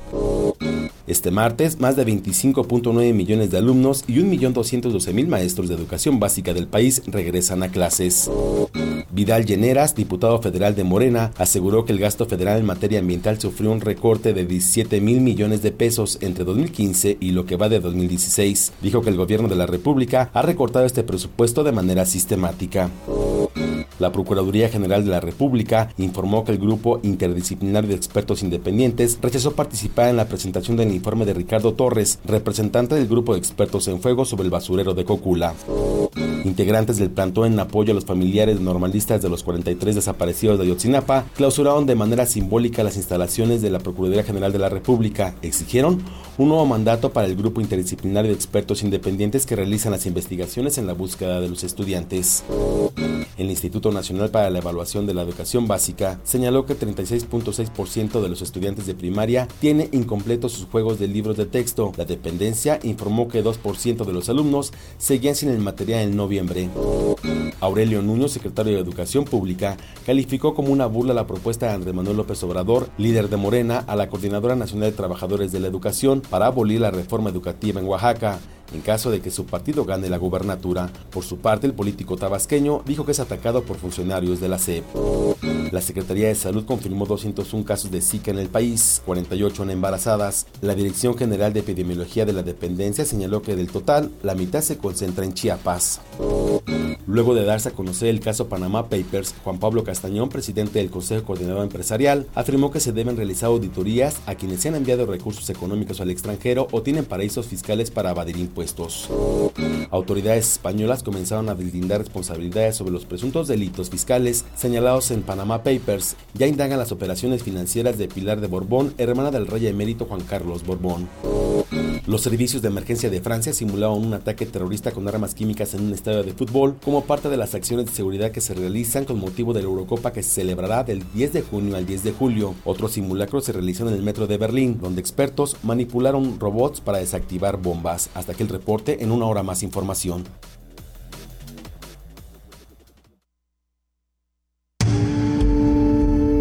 Primer movimiento. Donde todos rugen, el puma ronronea. 8 de la mañana con 3 minutos estamos aquí en la cabina de radio UNAM en primer movimiento. Les invitamos a que se queden con nosotros porque vamos a hablar todavía de muchísimas cosas. Ya se encuentra en la línea en este momento José del Val Blanco, director del Programa Universitario de Estudios de la Diversidad Cultural y la Interculturalidad. José del Val, muy buenos días, ¿cómo estás? ¿Qué tal? Buenos días, ¿cómo están ustedes? Muy bien, gracias y qué bueno que estés con nosotros para hablarnos sobre una campaña del Instituto Federal de, de Telecomunicaciones. ¿Es así, José del Val? Exactamente, sí. Bueno, sobre todo uh, para hablar un poco de otro es espacio en el que el Estado, bueno, en este lado no ni siquiera es el Estado directamente, sino es el Instituto Federal de Telecomunicaciones, que es una entidad autónoma, ¿no? Se lanza contra las radios comunitarias de una manera vero, feroz, ¿no? Se lanza con, con una campaña que textualmente y se difunde y se manda por los se busca por robo. Transmitir desde una estación de radio sin concesión es un delito. Las estaciones sin concesión nos afectan a todos. Esta fue la campaña que se, desde el 23 de marzo se está lanzando en radios, etcétera, etcétera. Y de lo cual no solo ha sido, ha sido acompañado además con el asalto a las radios, meter en la cárcel a, a, los muchachos y, y confiscar los equipos, efectivamente, ¿no? E, es una estrategia que no entendemos. El Instituto Federal eh, de Telecomunicaciones debería apoyar a las radios comunitarias para normalizarlas, ¿no? Apoyarlas en los equipos, etcétera, etcétera. No, no, no intentar eh, eh, convertirlos en, criminales. Además, las dejan en una situación de una fragilidad enorme porque en cualquier lado los policías van directamente sobre las radios, ¿no? ¿Y qué es esto? ¿Es normalizar las radios? No, es, es quitar la voz de la gente, ¿no? En las zonas más apartadas, en las zonas donde no hay otros tipos de comunicación, se, se, se, ataca de esta manera. Entonces, hay una verdadera preocupación. A mí me preocupa mucho, ¿no? Que se esté dando este fenómeno, ¿no? La Asociación Mundial de Radios Comunitarias de México ya protestó abiertamente y lo está diciendo y lo está señalando en ese sentido, ¿no? Pero es así como un poco golpear palos y crear unas condiciones así de criminales de la gente que hace radio, digamos, ¿no? Local, ¿no? Con sus esfuerzos, que comprar un equipo les cuesta una fortuna, organizarse y hacerlo, ¿no? Y en muchas partes hablar en su propia lengua, efectivamente, ¿no? Entonces, si lo ves esto con la, la, la ley esta que intentaba eliminar las lenguas indígenas en la, en la radio, que Mardonio Carballo logró que el Tribunal Superior la echara para atrás, hay una especie como de, de contexto general de, represión, de autoritarismo un poco eh, intolerable finalmente, ¿no? Y peligroso para la gente, ¿no? En ese sentido, ¿no? Sin no, no, sin lugar a dudas. Nosotros, eh, como radio universitaria, nos solidarizamos con todas las radios comunitarias porque están haciendo un trabajo que si no, no haría nadie, punto. Exacto, no haría nadie. Y, y, la radio, y aparte, esto es eh, la Cámara de la Radio y Televisión, es la que está casi ordenando al, Instituto Federal que se lance en esta campaña de cacería de brujas, porque además es peligroso, que se busca por robo, ¿no? Transmitir es un, es un delito, ¿no? Las estaciones nos afectan a todos, sin concesión nos afectan a todos, digo, pero el Instituto Federal de Telecomunicación no tiene que hacerle el trabajo sucio a, a, la radio comercial que quiere ocupar todos los espacios de México, ¿no? Y sobre todo en, en momentos previos a, a, a las campañas políticas, ¿no? Es así como eliminar la voz de la, posibilidad de voz, efectivamente, ¿no? Sí, sobre todo porque las radios comunitarias cumplen una función, José del Val, que, que, nadie más quiere hacer, digamos, que nadie más hace, que es realmente unir a una comunidad y, este, o sea, eh, cumple la función comunicativa más, más primordial que puede cumplir la radio, que es eh, informar y mantener junta a su comunidad, ¿no? Desde, por supuesto. Dice eh, fulano que ya tiene las gallinas que pases por ellas, o sea, ese tipo de cosas que no nos damos idea desde el centro, es que es el drama de siempre. Sí, Nadie ha ido a ver para qué sirven. todo el problema de la salud que atraviesa por la radio, la gente pide ayuda, se eh, busca un doctor, en fin, toda una serie de cuestiones de radio comunitaria que el, que el Estado tendría que apoyar, no no no, no intentar eh, bloquear, no efectivamente. Por eso digo, no, lo que pasa es que hay una atmósfera un poco represiva, autoritaria, creciente, un poco. Un poco. Porque le tienen le tienen miedo a la organización. Eh, por supuesto, y a, y a, que la gente hable, no digamos, le tienen miedo a que la gente hable, diga lo que piensa, efectivamente, en ese sentido, ¿no? No, yo creo que sí, nosotros la radio, nuestra radio es clave que, que esta circunstancia, ¿no? Entonces, sí es preocupante porque además se configura con otros, este, con otros fenómenos que se están dando, ¿no? Es el desconocimiento de, de, de, los, este, eh, de la Comisión Interamericana de eh, derechos humanos, ¿no? la negativa que venga el señor de las Naciones Unidas sobre la tortura, ¿no? todo un conjunto, ¿no? El, la Secretaría de Desarrollo Social dice que el Coneval y el, IGE, el INE y CEPAL se equivocan y que ellos van a ser los números de la pobreza. En fin, por todos lados, una especie como de cooptación, ¿no? Por parte del Estado, del, del, de, de México de una forma muy autoritaria en todos los casos, efectivamente, ¿no? Entonces yo sí creo que, eh, bueno, y el, último es así el, el, intento de reforma al artículo 29 de la Constitución para garantizar que el, presidente pueda definir cuándo declara estado del sitio, ¿no? Y suspende las garantías, ¿no? Esto digo, ¿por qué? En ese momento nosotros, ¿no? Entonces, si vemos el conjunto de, de hechos, este de las radios que parece menor no es menor, está, está centrado en una misma estrategia generalizada, ¿no? que no sabemos qué quieren, a dónde van, ¿no? ¿Cuál es la intención definitiva de, de este tipo de cosas, ¿no? Entonces, yo lo que diría, sí, con mucha preocupación hay que protestar, ¿no? Que dejen en paz a las radios comunitarias y que no las criminalicen, por favor, ¿no? Porque eso le da la oportunidad a los caciques locales de atacar con violencia, ¿no? Ya han, ya, ya han, han, quitado varias radios y han llegado la policía con violencia, agarrado a los muchachos eh, destruido el equipo o se lo roban, ¿no? Y punto, y se acabó en ese sentido, ¿no? Entonces yo creo que sí es importante que, que, mantengamos vigencia sobre esto, ¿no? O sea, que no, no, no, no, no, no, no permitamos que lo sigan cometiendo esta barbaridad.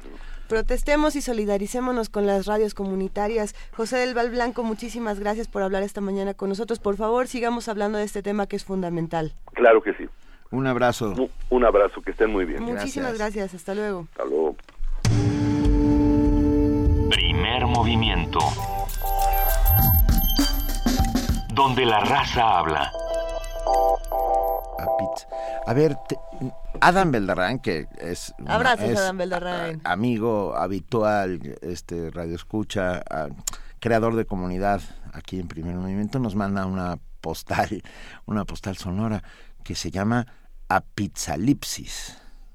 A ver, ¿qué, es esto de apizalipsis? Pues una apocalipsis con pizza, Adam, supongo. Adam trabaja en una pizzería. Sí. E, eso es cierto. Vamos a ver qué nos mandó.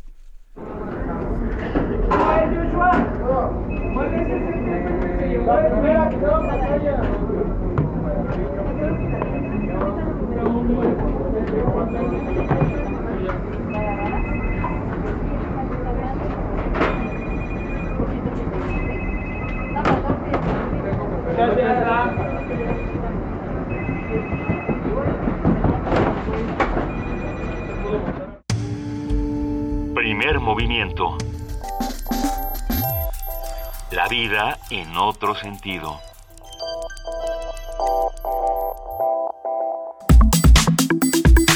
Nota Nacional.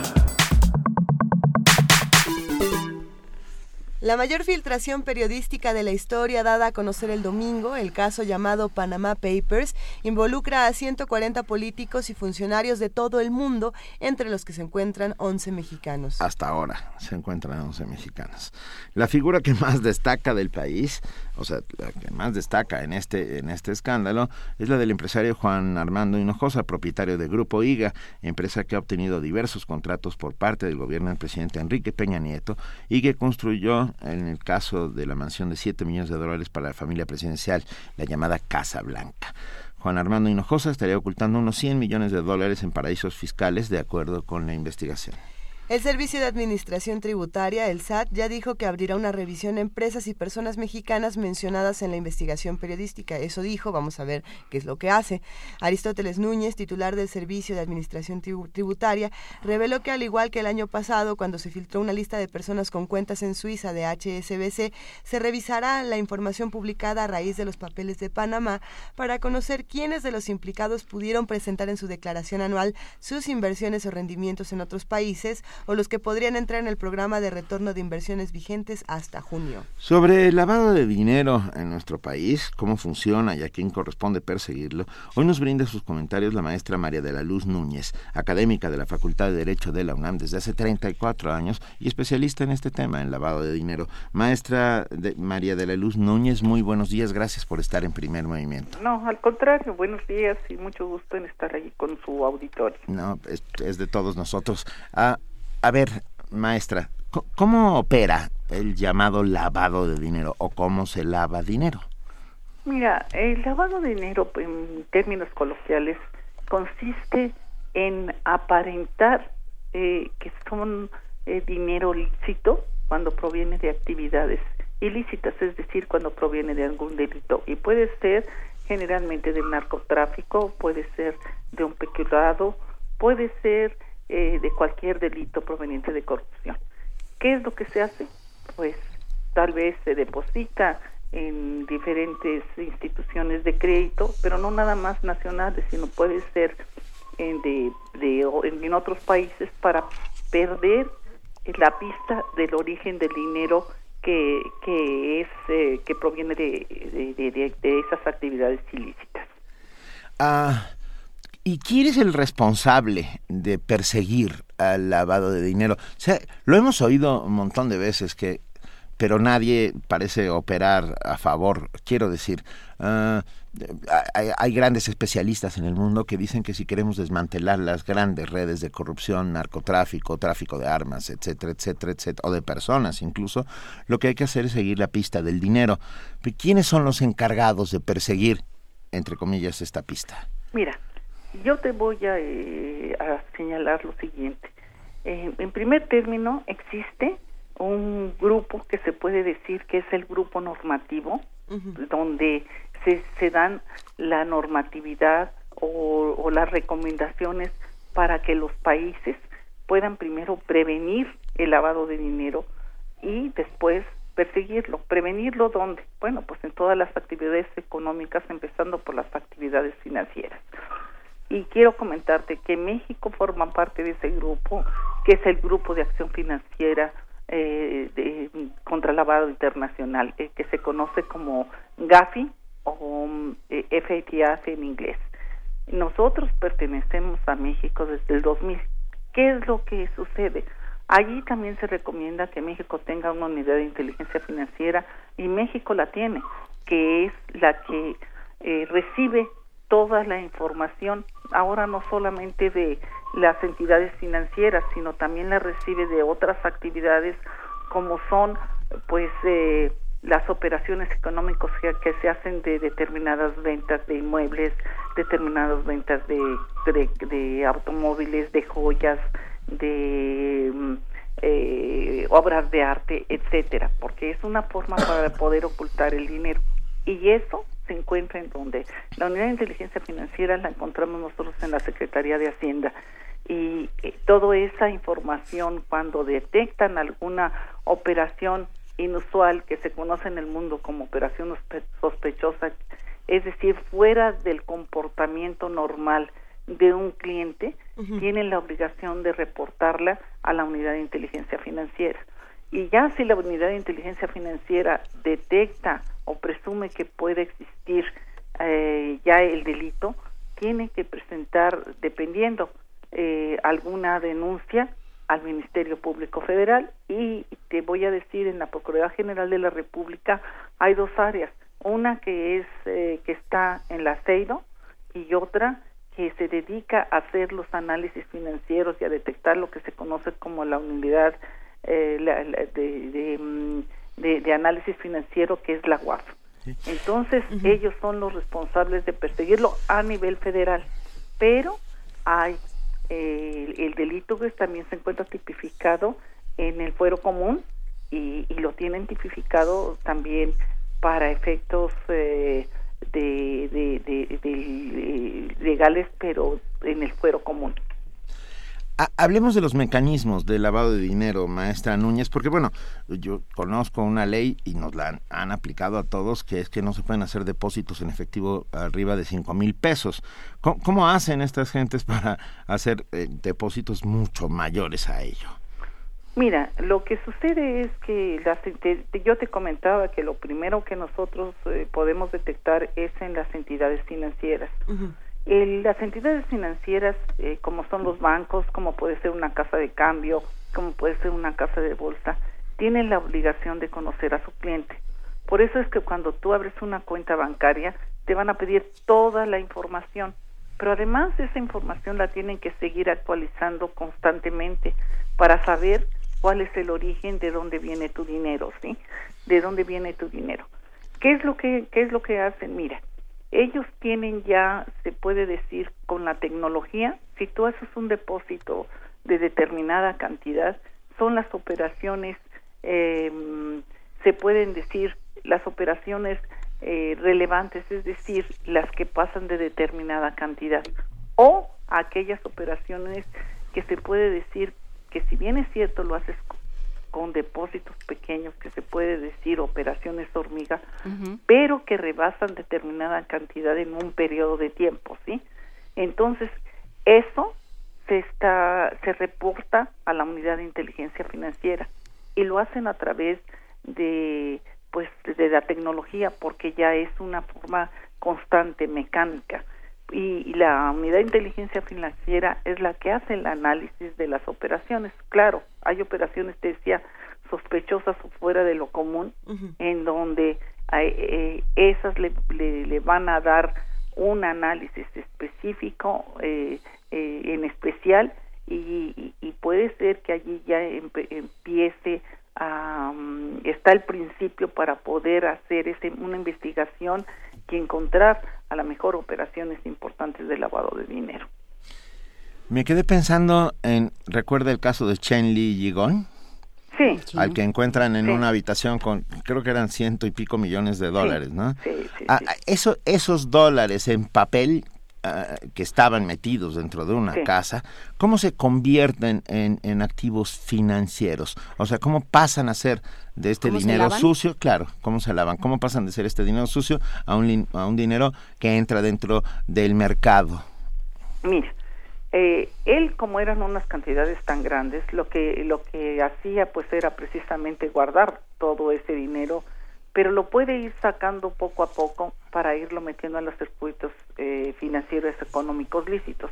Cómo lo puede hacer pues voy y compro un inmueble voy y compro un, un este una obra de arte pero yo ya lo voy transformando le, van perdiendo la pista. O bien te voy a decir, puedo empezar a hacer transferencias a otros países, a otros, a otros países y, y hay países como lo hemos visto que tienen una baja imposición fiscal y no solamente ¿qué queremos decir con baja imposición fiscal? Que sus impuestos son más bajos comparados con todos los países, sobre todo que forman parte de la OCDE. Eso es una posibilidad, pero además también hay países que también tienen una regulación muy débil en materia de lavado de dinero. Entonces allí encuentran la conveniencia de hacer depósitos en otros países y, y, seguirle la pista eh, de las autoridades que hacen las investigaciones, tanto las que previenen como las que persiguen, mm, lo encuentran, pero es una investigación que va a ser de largo tiempo, ¿sí? Y que tienen que ser con mucho cuidado y que además es una investigación que no solo la va a realizar un solo país, porque como pasa por varios países, tiene que hacerlas en coordinación con otros países. Por eso existen los, los convenios de intercambio de información financiera, en donde precisamente lo tienen para evitar o para combatir el lavado de dinero. Eh, alguna vez nos decía aquí un especialista en seguridad nacional, maestra, que, eh, que para si lo que queríamos era acabar con el narcotráfico de verdad, teníamos que seguir el dinero, ¿no? Que, que ahí era donde realmente se les, se les podía infligir un daño importante, no, no, eh, no persiguiendo a las cabezas, no tratando de desarticular los grupos, sino quitándoles el dinero. ¿Cómo, cómo se ha hecho esto? Mira, efectivamente, ¿qué es lo que sucede? Si, si el poder económico, pues precisamente como su nombre lo dice, es el poder. ¿Qué sucede? Ellos con ese dinero que, que, deriva de sus actividades ilícitas, lo van a invertir en, en más actividades ilícitas. Si, por ejemplo, proviene el dinero del narcotráfico y bueno, lo enajenan, obtienen eh, su, el producto de esa actividad ilícita, sus utilidades, lo van a seguir invirtiendo en más actividades ilícitas. Y, y recordemos, por ejemplo, que muchas veces ese delito no solamente es único, sino que viene con otros delitos como pueden ser el secuestro, como pueden ser eh, otro tipo de delitos que, que, que, ellos mismos van a estar promoviendo pues, con el poder económico que tienen. ¿Qué es lo que sucede? Ya no tienes dinero, ya no vas a poder tener a la mejor eh, los medios para seguir realizando esa actividad ilícita es muy importante que se merme el poder económico, porque además el dinero que viene de una actividad ilícita, vamos a suponer que fueran y lo depositaran en algún país, pero ese dinero no es un dinero que va a estar permanentemente en ese país, que va a ayudar a ese país, porque lo van a tener eh, muy poquito tiempo. Entonces no le va a ayudar eh, a resolver problemas económicos, ayudar a ese país económicamente. Por eso es que hay que mermarlos económicamente. El dinero es un poder y con el dinero puedes adquirir todo lo que quieras y puedes aparentar todo lo que quieras y puedes infiltrarte en toda la sociedad, inclusive en los medios políticos. Maestra María de la Luz Núñez, ¿son adecuadas las sanciones que reciben los que son, eh, digamos, descubiertos lavando dinero? Eh, eso por un lado y por otro lado, eh, a nosotros, los ciudadanos, ¿cómo nos afecta precisamente este lavado de dinero de otras personas que se encuentran tan lejanas a nosotros? Mira, las sanciones son muy importantes y te digo, y sí son las adecuadas, porque te, decía yo, México forma parte del Grupo de Acción Financiera Internacional y está ajustada, ajustada la normatividad que ella emite, que son recomendaciones. Y no solo eso, sino también formamos parte, eh, porque firmamos la Convención de Viena, y allí nos ha pedido que tipifiquemos el delito de lavado de dinero y que lo sancionemos. Y México lo ha cumplido a, a, a cabalidad, se puede decir, hasta la fecha. Aquí eh, recordemos que no solamente el lavado de dinero nos está afectando, sino que acuérdate también que a la inversa tenemos el otro delito que es el financiamiento al terrorismo y que también el Grupo de Acción Financiera Internacional nos está dando la normatividad para poder combatirlo. Sí, ahora, pues ¿cómo lo aplicamos? Que si lo estamos aplicando debidamente, que si lo estamos aplicando en tiempo, eso ya es otra cosa, pero que nosotros tenemos eh, la normatividad adecuada, tenemos la normatividad adecuada, que tenemos los convenios también para poder realizar investigaciones coordinadas con otros países, también los tenemos. Existen diversos acuerdos de intercambio de información financiera que lo hacemos con otros países, pero no solo eso, sino que también tenemos otros tipos de acuerdos como son las asistencias, los acuerdos de asistencias jurídicas, eh, etcétera, ¿sí? Entonces, la normatividad contamos con ella. ¿Qué es lo que tenemos que hacer?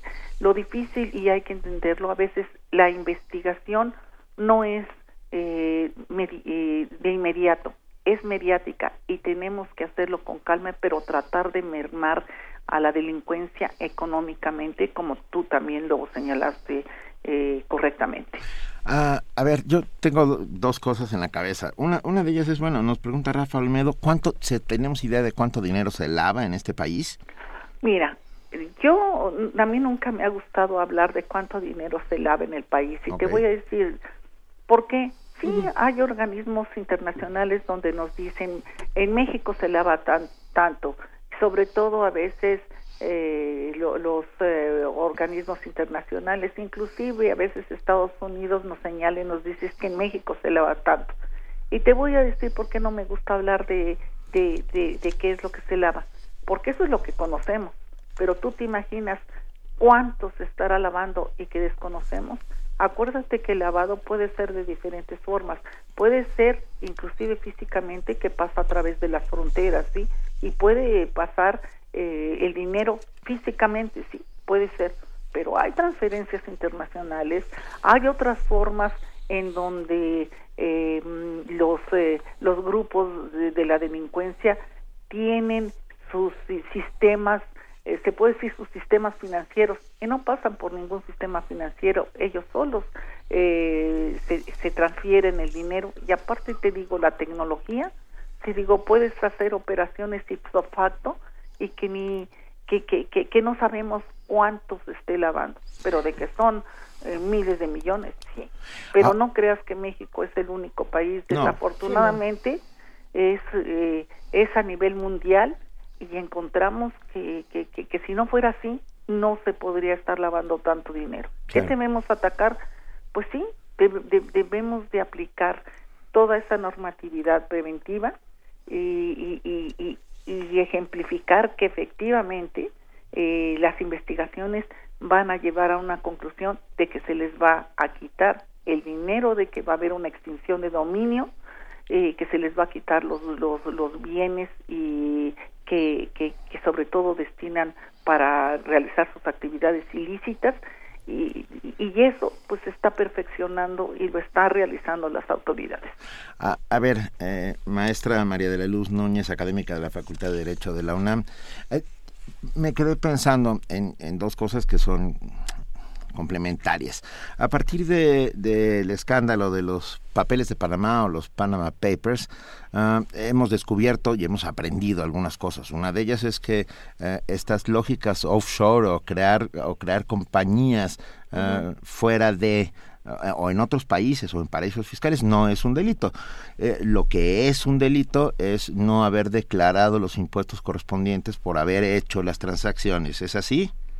Sí, mire, eso es para efectos fiscales, efectivamente. El que crees una empresa offshore no es un delito, efectivamente. Tú lo puedes hacer porque mira, yo creo que allí... Yo soy decente. Sí, tendríamos pero... que irnos desde el análisis de la palabra que es un offshore.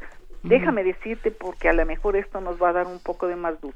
El offshore, pues desde luego es una palabra anglosajona. que ¿Qué es lo que significa? Que es alejado de la costa o mar adentro. Entonces, por eso es que este calificativo se aplica a diferentes tipos de actividades que se realizan en alta mar, como por ejemplo las, eh, la explotación de plataformas petroleras o la obtención de energía eh, eh, eólica. Sí, bueno. Entonces, de allí tomaron la palabra offshore, ¿sí? sí. Entonces, esas son empresas que pueden eh, abrir en otro país y fíjate, solamente lo pueden abrir extranjeros, no los propios nacionales de ese país, ¿sí? Uh -huh. ¿Y qué es lo que sucede? Lo que tú buscas es hacer, eh, abrir esas empresas en un país donde la, lo, lo, los impuestos sean mucho más bajos que en otros países, ¿sí? Y lo que yo también te decía, donde exista una normatividad para efectos de lavado de dinero que también no sea lo, eh, lo suficientemente basta para sancionarlos. Por eso es que buscan lo que se llaman los paraísos fiscales. Claro. Ahora, y ya para cerrar esta conversación, maestra María de la Luz Núñez, uh, esto que estamos viendo con los Panama Papers, papeles de Panamá, todas estas empresas offshore, uh, estaremos ante un caso paradigmático estilo uh, Al Capone, en el cual acabarán siendo juzgados o sentenciados en sus diversos países Uh, no por lavado de dinero, sino por, por no haber declarado impuestos, por evasión de impuestos, todos aquellos que han hecho esto? Puede ser que sí, puede ser que sea el caso. Habrá, habrá quien te demuestre y que te diga, mira, lo que sucede es que sí, yo abrí una empresa offshore, pero sí lo pagué. No podemos nosotros eh, casarlos a todos eh, con que no cubrieron sus impuestos. Puede ser que algunos sí los hayan pagado. Ahora tú sabes que muchas veces, y lo hemos visto, que ahorita está promoviendo la Secretaría de Hacienda el que quien tenga dinero fuera del país, que tampoco es un delito, sino que el delito es que no eh, o, la, o, la irregularidad es que no cubra los impuestos respecto de, se puede decir, de la utilidad que tengan, es decir, de, de, los intereses que les estén brindando, si no lo ha hecho, les ha estado dando la oportunidad para que cubran sus impuestos. Eso es lo que hay que ver. Ahora, lo que sí es que muchas veces estas empresas offshore sí les dan la pauta a los eh, a los presuntos delincuentes para que puedan cubrir allí sus eh, eh, el, origen de dónde viene el producto de, de, de, lo que están depositando o cómo están creando esa empresa. Venga, pues muchas gracias. No, no deja de ser sospechoso todo esto. O sea, que alguien oculte dinero en una, en un, en las Islas Vírgenes o en las Islas Seychelles o, en, o, en, o en las Islas Caimán, no habla de transparencia de ninguna manera. desde, ¿eh? desde luego, todo queda bajo una posible sospecha, pero acuérdense que no podemos nosotros eh, sancionar ni ni determinar a alguien hasta que no sea juzgado. Ya estamos de acuerdo. Y esperemos que sí sean juzgados. Eh, sí, desde luego que sí. Sigamos atento, maestra María de la Luz Núñez, académica de la Facultad de Derecho de la UNAM, desde hace ya 34 años, especialista en lavado de dinero. Muchas gracias por hablar con nosotros esta mañana. Por favor, hablemos pronto. A, sus órdenes y muchas gracias. Mil gracias. Hasta luego. Hasta luego. Primer movimiento donde la raza habla.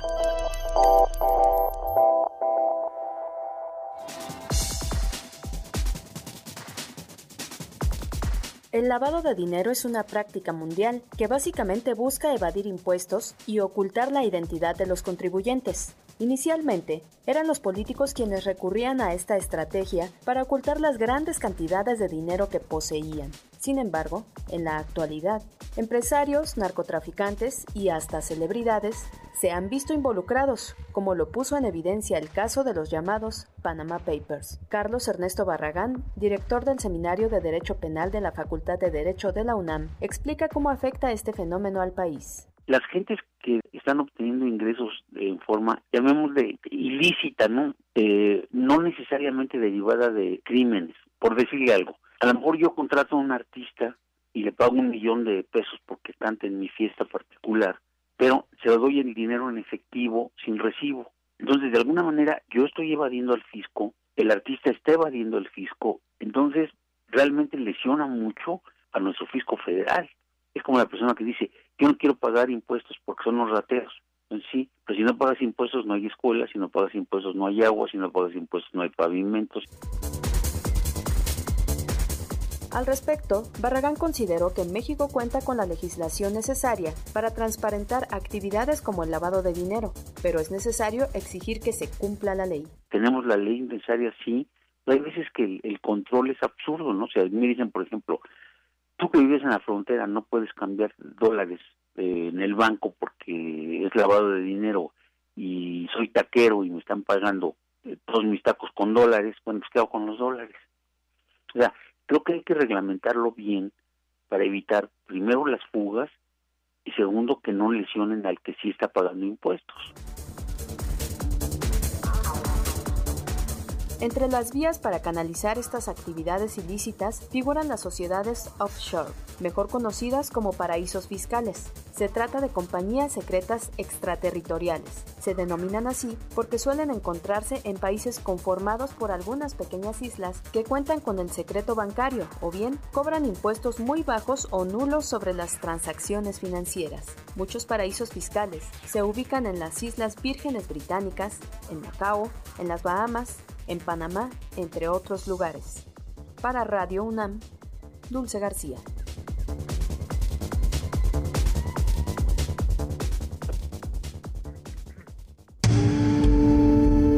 Primer movimiento. Donde todos rugen, el puma ronronea.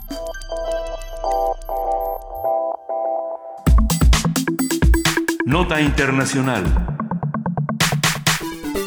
Seguimos hablando de lo que ocurre con los Panama Papers. Ahora vamos a hablar eh, desde el punto de vista internacional. Y periodístico, sobre y periodístico. Una investigación internacional sobre creación de empresas y manejo de fortunas en paraísos fiscales involucra a jefes de Estado, futbolistas, políticos, narcotraficantes y distintas celebridades. Las complejas redes financieras fueron diseñadas por la firma panameña Mossack Fonseca para ocultar millones de dólares. El Consorcio Internacional de Periodistas de Investigación un colectivo de 190 periodistas que en más de 65 países buscan desenterrar delitos internacionales, corrupción y abuso de poder, repartió 11 millones de documentos entre más de un centenar de periodistas y de periódicos para exponer paraísos fiscales realizados por allegados a poderosos líderes mundiales. En términos de volumen, los papeles de Panamá son probablemente la mayor filtración de información confidencial de la historia, según el Consorcio Internacional de Periodistas de Investigación. Los documentos que involucran unas 214 mil empresas offshore provienen del estudio jurídico Mossack Fonseca, que, se, que tiene sede en Panamá y oficinas en más de 35 países. Un análisis del trabajo de investigación periodística que llevó a la revelación de los Panama Papers nos lo brinda hoy Daniel Moreno, director general de medio digital Animal Político y amigo, amigo y colaborador de Primer Movimiento. Daniel, buenos días. Hola, ¿cómo están? Muy buenos días. Sobre todo los segundos, amigo y colaborador. Venga. Oye, a ver, Daniel, este es una de las investigaciones más grandes en la historia del periodismo mundial. Exacto. Sin duda, a nivel colaborativo no hay nada que le parezca. Es decir, eh, la participación de medios de, de, tal cantidad de países y la cantidad de periodistas involucrados es algo, sin duda, que no había pasado eh, nunca antes. ¿no? Eh, y eso se suma, digamos, al hecho mismo que como decían en la introducción, es la mayor filtración de la historia.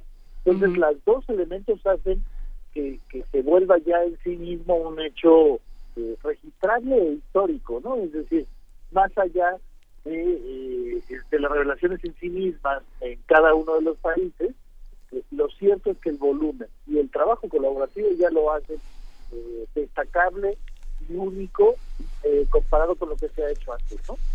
Sobre todo Daniel, eh, ¿cómo estás? Te saluda Juana Inés. Sobre todo que no, que se haya podido hacer con ese sigilo, ¿no? Que no se haya, porque no sé cuánto tiempo llevó revisar los 11 millones de papeles. Casi un año, fíjate que casi un año. Eh, los periodistas eh, involucrados con los que he podido platicar, en efecto, eh, una de las reglas fundamentales ha sido sin duda el sigilo y no no es sencillo, ¿eh? No es sencillo, además, por una cosa normal de la simple tentación de comentarle a algún, no sé, algún colega, oye, estamos metidos haciendo tal o cual cosa, ¿no? a tu compadre. Es una, bueno, a tu compadre. sí. eso es un elemento eh, destacable. Yo diría que quizá el elemento más destacable de todos es el hecho mismo de la filtración, es decir, lo hemos platicado en alguna otra ocasión y yo creo que es importante siempre subrayarlo.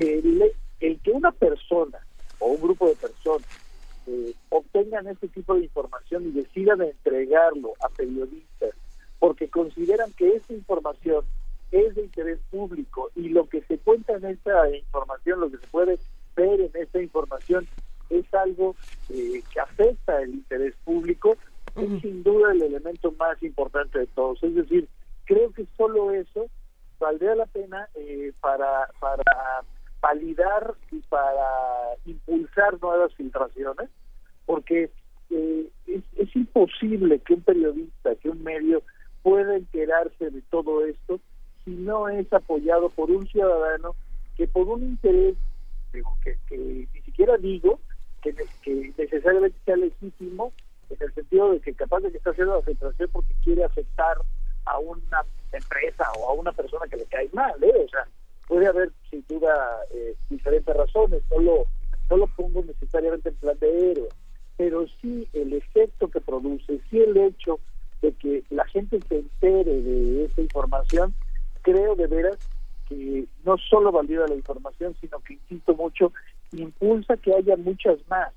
Eh, recuerden, la gente eh, es la que tiene esta posibilidad de obtener información y no los periodistas de primera mano. Porque ¿cómo le hace un periodista para obtener tal cantidad de información si no es por esta vía, no? Claro, si no es de alguien que está ahí metido y que se está dando cuenta de, lo que está sucediendo. Y, Exacto, ¿no? creo que eso es importante, ¿no?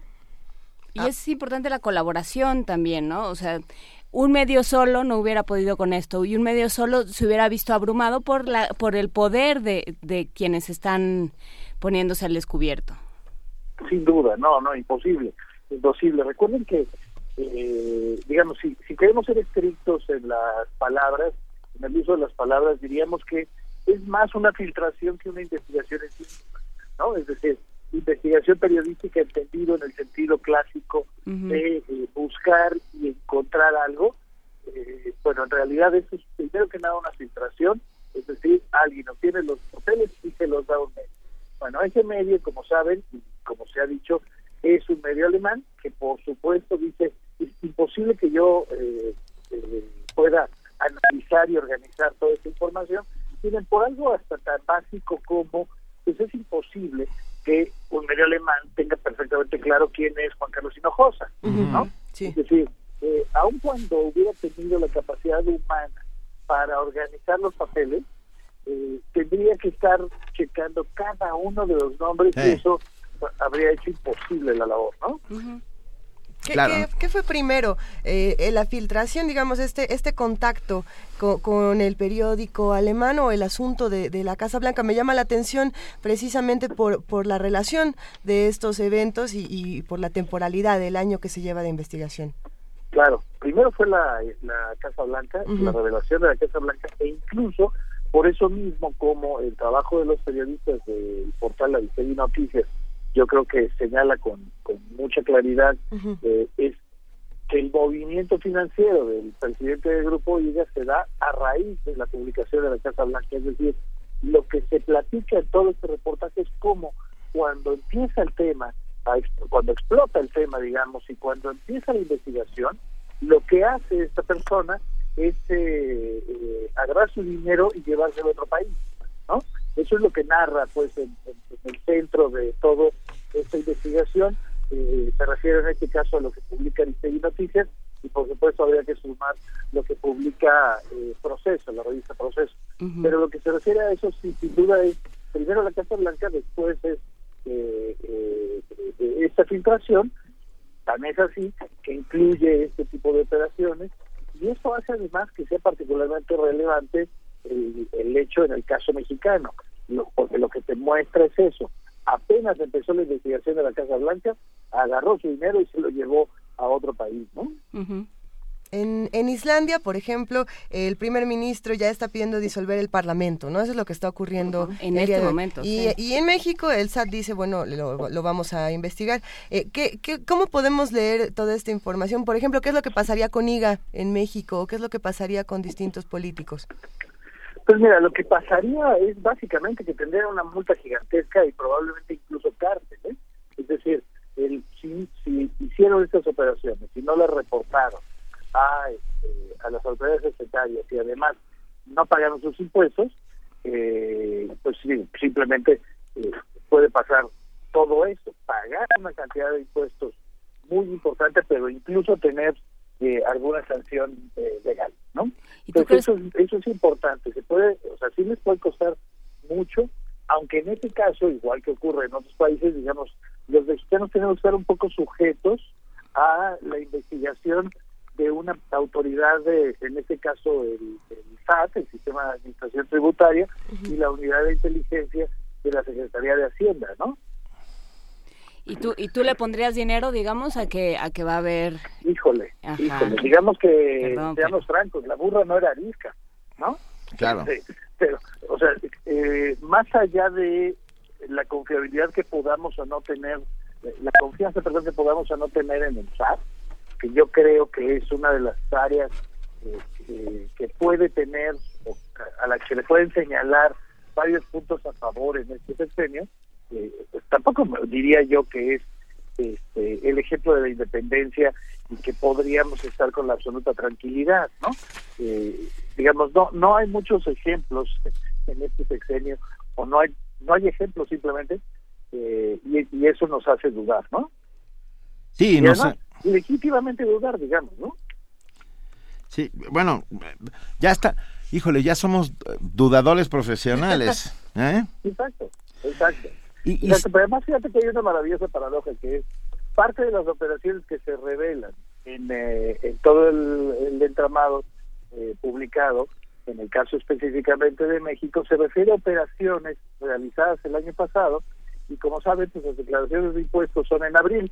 Entonces imagínate la maravilla que sería que a raíz de la publicación, la, eh, la declaración de impuestos que se presente por parte de los involucrados, pues ya podrá ser cuidadosamente este, eh, trabajada por sus abogados y por sus contadores, pues para que no los pesquen en evasión de impuestos, ¿no? Es decir, si hubiera sido presentada dentro de un mes, la declaración pues ya no la podías mover, ahora sí se puede mover, ¿no? O sea, ahora sí está todavía tiempo para, para decir, ay, por cierto, tengo aquí también una empresa en tal otro país, ¿no? Sí, contaduría creativa que se le llama, ¿no? Exactamente, ¿no? En las Islas Seychelles, por ejemplo, que, que, como, todo, como todo mundo sabe, está aquí junto. No, es un lugar donde uno... Sí, todo el mundo la podemos localizar en el mapa, ¿no? Sí, yo creo que mucha gente no tiene ni idea dónde están las Islas Seychelles. Que yo creo que eso eso sería interesante, digamos, ya una vez que nos pasan este este balón, ¿qué hacemos con él? Eh, cada cada periodista en sus diferentes países, ¿no? En Islandia se están uniendo los ciudadanos y diciendo a ver qué es lo que está sucediendo. En Inglaterra el padre de Tony Blair está involucrado.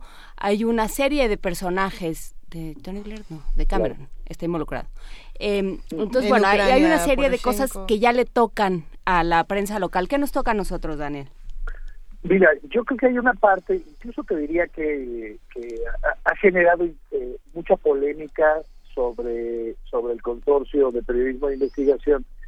Lo que nos toca a los medios es relativamente poco, paradójicamente, porque la información no es pública. Es decir, eh, cuando Wikileaks obtiene una información, la sube a una plataforma y la vuelve pública. Eh, y por tanto, todo mundo la puede consultar.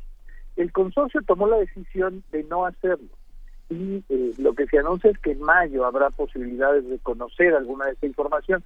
Entonces, quizá esa parte sí valdría la pena criticarla en el mejor sentido, porque uno aspiraría a que el trabajo colaborativo se extienda y que la transparencia se dé plenamente para que todos pudiéramos obtener esos 11 millones de documentos, evidentemente vía plataformas digitales, y pudiéramos, por nuestro lado, hacer las eh, corroboraciones necesarias y ver si hay más información relevante, eh, tanto para México para cualquier, como para cualquier otro país. En este caso, eh, el consorcio tomó la decisión de cerrarse y de solo compartirlo con los medios seleccionados. Yo entiendo, por supuesto, que eh, primero es de ellos la, información, segundo que ellos tienen legítimamente eh, dudas sobre otros medios en cada uno de los países y tienen una relación de confianza con los que seleccionaron, cosa que me parece este, que además se lo han ganado los medios que, fueron seleccionados. Pero quizás si tuviéramos que ponerle, digamos, un asterisco a todo esto, y creo que es un asterisco eh, pertinente, eh, por lo que hemos visto en, eh, en, trabajos colaborativos anteriores, insisto, como el caso Wikileaks, lo importante eh, es que se tomó la decisión de cerrar la información. Déjenme citar un ejemplo. Cuando se hace público información de Wikileaks hace, no sé, cuatro o cinco años, Así es. todo el mundo tiene posibilidades de entrar a eso. Y al tener posibilidades de entrar, todo el mundo pudimos sacar información adicional como era imposible que eh, los medios en ese entonces recordaran que no había ningún mexicano, habían seleccionado eh, relativamente pocos, entre ellos el, periódico El País, pues eh, estos medios no, no tenían la capacidad de llegar a fondo en las investigaciones sobre cada uno de los países, ¿no? Bueno, pues cuando se abre la información, todos los medios dedicamos tiempo, semanas auténticamente, y reporteros dedicados únicamente a revisar estos datos para poder sacar nuestros propios eh, trabajos, pues simplemente con base en la información que tenemos, en los contactos que tenemos y, demás, ¿no? ese trabajo colaborativo creo que es, muy importante destacar. Este sube la información para que además, por ejemplo, no sé, un programador pueda proponer una, una manera de, organizarla, ¿no? Este que siempre hay días eso es lo que permite cuando se abre la información completamente y por eso diría que si quisiéramos ponerle un asterisco, pues yo la verdad le pondría le pondría esto porque eh, nos quedamos todo mundo un poco sujetos al continuará, ¿no? Es decir, al pues hay más, no hay más, este vamos a conocer más este nombres, ¿no?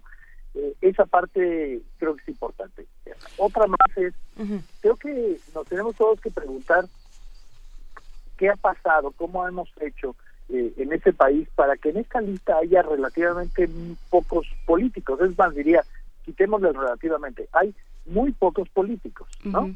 Eh, yo, yo preguntaba el domingo este, si, si que los políticos mexicanos son tan listos que tienen vías para ocultarse, que hacen que, que no sé, los funcionarios de Islandia o que Putin o que no sé cualquier otro otro de los políticos mencionados parezcan tontos al lado de ellos, porque sorprende que no hay políticos mexicanos y yo, pues digamos, creo que coincidirán ustedes, partimos de la base obvia de que no están no por honestos, sino porque tienen otras formas de ocultar la, su dinero. O porque todavía no conocemos el resto de la información. Es que sí, es el problema de que, de que esté editada de alguna manera la información, ¿no? Exactamente, no tenemos idea si va a haber más, si hay una lista de políticos, no, no tenemos idea de nada, ¿no?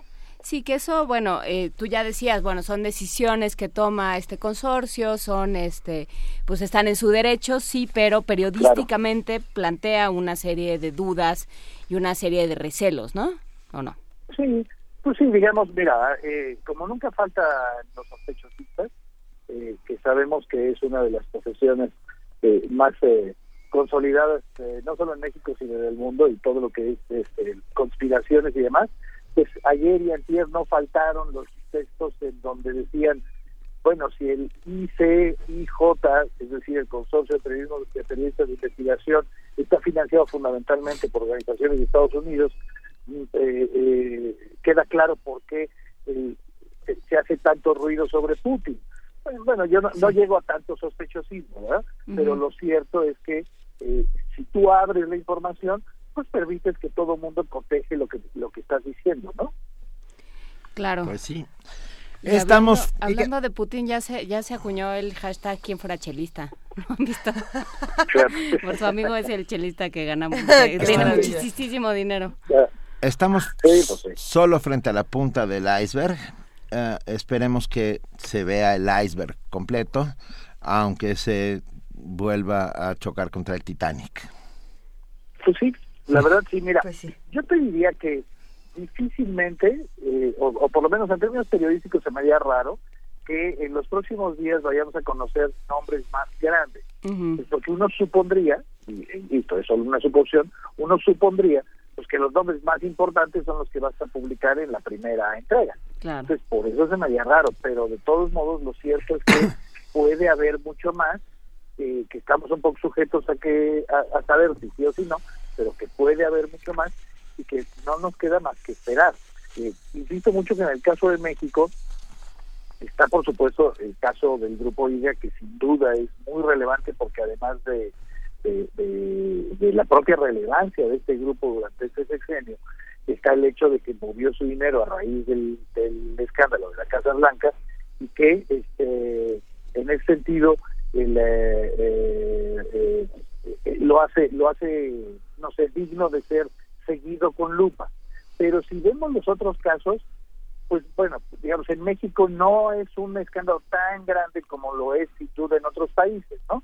Porque sí, meter a, a presidentes, a primeros ministros, a secretarios de Estado y demás, como pasa, por ejemplo, en Argentina. El caso de Macri es un caso sin duda muy escandaloso porque él era el director de una de estas empresas cuando ya era este, gobernador en Buenos Aires. Entonces, sí, sí estamos hablando de casos eh, eh, muy fuertes en términos políticos, ¿no? Eh, en el caso de México, por eso queda la duda, y espero que algún día la respondamos todos, queda la duda de cuáles son los mecanismos que usan los empresarios, pero sobre todo los políticos, para ocultar su dinero y para evadir impuestos, que además este, creo que, digamos, se me haría difícil imaginar que no ocurra en el caso de los políticos mexicanos, ¿no? Sí, seguimos sospechando todos los días y no y pues no y no cejaremos en nuestro empeño hasta que las cosas sean claras. Daniel Moreno, Daniel, sí. No, no, yo solo solo insistiría la burra no era arisca. Así es. Tenemos legítimo derecho de sospechar. Yo me considero burra arisca sin lugar a dudas. Y periodísticamente, eh, periodísticamente es un tema es un tema que tenemos que seguir, Daniel. Sí. Tenemos que seguirlo sin duda. ¿eh? Así es, seguiremos y seguiremos hablando si tú nos lo permites en algún otro momento. Por favor. Daniel Moreno, director de Animal Político y colaborador y amigo de Primer Movimiento, te mandamos un gran abrazo. Vale. Muchísimas gracias. Gracias, Daniel. Gracias, un gran abrazo. Vamos ahora escuchar una canción que queremos dedicar a nuestra compañera Marjorie por su cumpleaños, Marjorie del programa universitario eh, para la sustentabilidad del pues. Eh, sí, a ver, yo me, no, quería decir que no me gusta Joe Cocker, me disculpo porque Joe Cocker no, no te disculpes. encanta. Si no te va. Feliz cumpleaños, querida Marjorie. Feliz cumpleaños. Va, Marjorie con Joe Cocker. el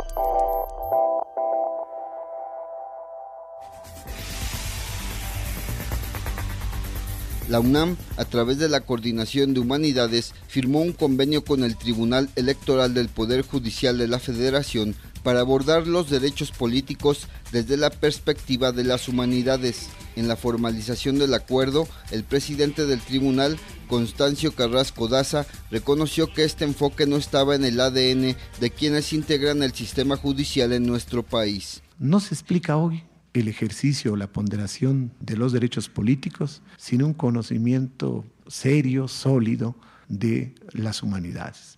Es decir, la formación judicial, la formación jurídica nos exige a todos los que componemos el universo en la interpretación judicial en México de manejarlo. Por su parte, Alberto Vital, coordinador de humanidades de la UNAM, destacó que más del 10% de las áreas de ese subsistema tienen que ver con el tema del derecho. Estoy seguro de que, que este ciclo de conferencias en diálogo será muy provechoso para que, de manera directa o indirecta, pongamos a punto y pongamos al día el tema de esa relación que termina siendo la más relevante de todas las relaciones posibles en la vida colectiva. la escritura de las leyes y la observancia de las leyes.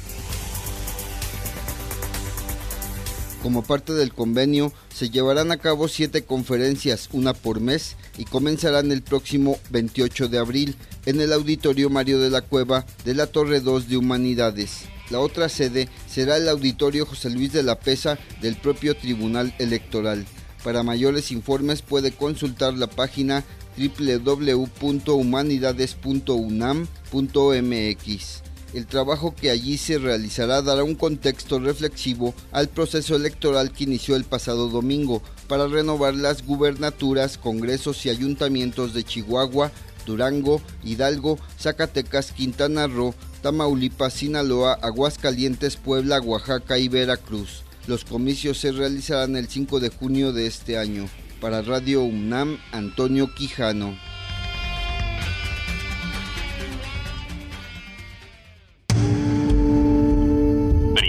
Movimiento. Donde la raza habla. Que trata sobre el inicio de Don Quijote, el nombre de Rocinante, Dulcinea y sus primeras desventuras. Que trata sobre el escrutinio de la biblioteca de Don Quijote. Si no has tenido tiempo aún de leer El Quijote, si las casi mil páginas de este libro te impresionan, si los 52 capítulos de la primera parte y los 74 de la segunda te parecen demasiados, entonces escucha el primer curso radiofónico sobre el Quijote y dale otra oportunidad. De lunes a viernes, durante todo abril, a la una de la tarde. Nuestra guía será la doctora Margit Frank. Sancho Panza es muchísimo más interesante. 96.1 de FM, Radio UNAM. Si tienes familiares o amigos que vivan fuera del país, avísales que ya no necesitan viajar a México para tramitar su credencial para votar en el extranjero. Podrán hacerlo en algunos consulados a partir de febrero de 2016. Solo deben presentar el acta de nacimiento original, identificación con fotografía y comprobante de domicilio en el extranjero. Para mayor información, consulta www.ine.mx o llama al 01800 433 2000. Instituto Nacional Electoral, INE.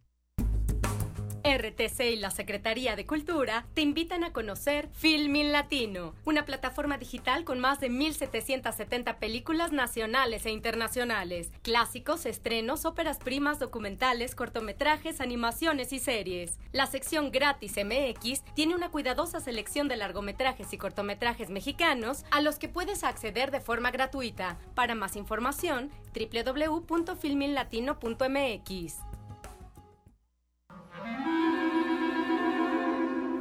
Testimonio de oídas.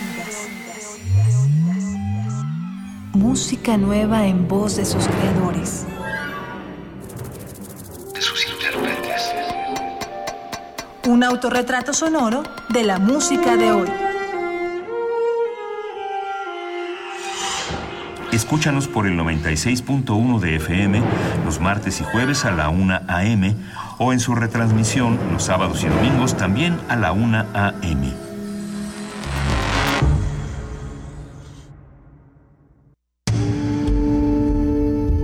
Primer movimiento. Información azul y oro.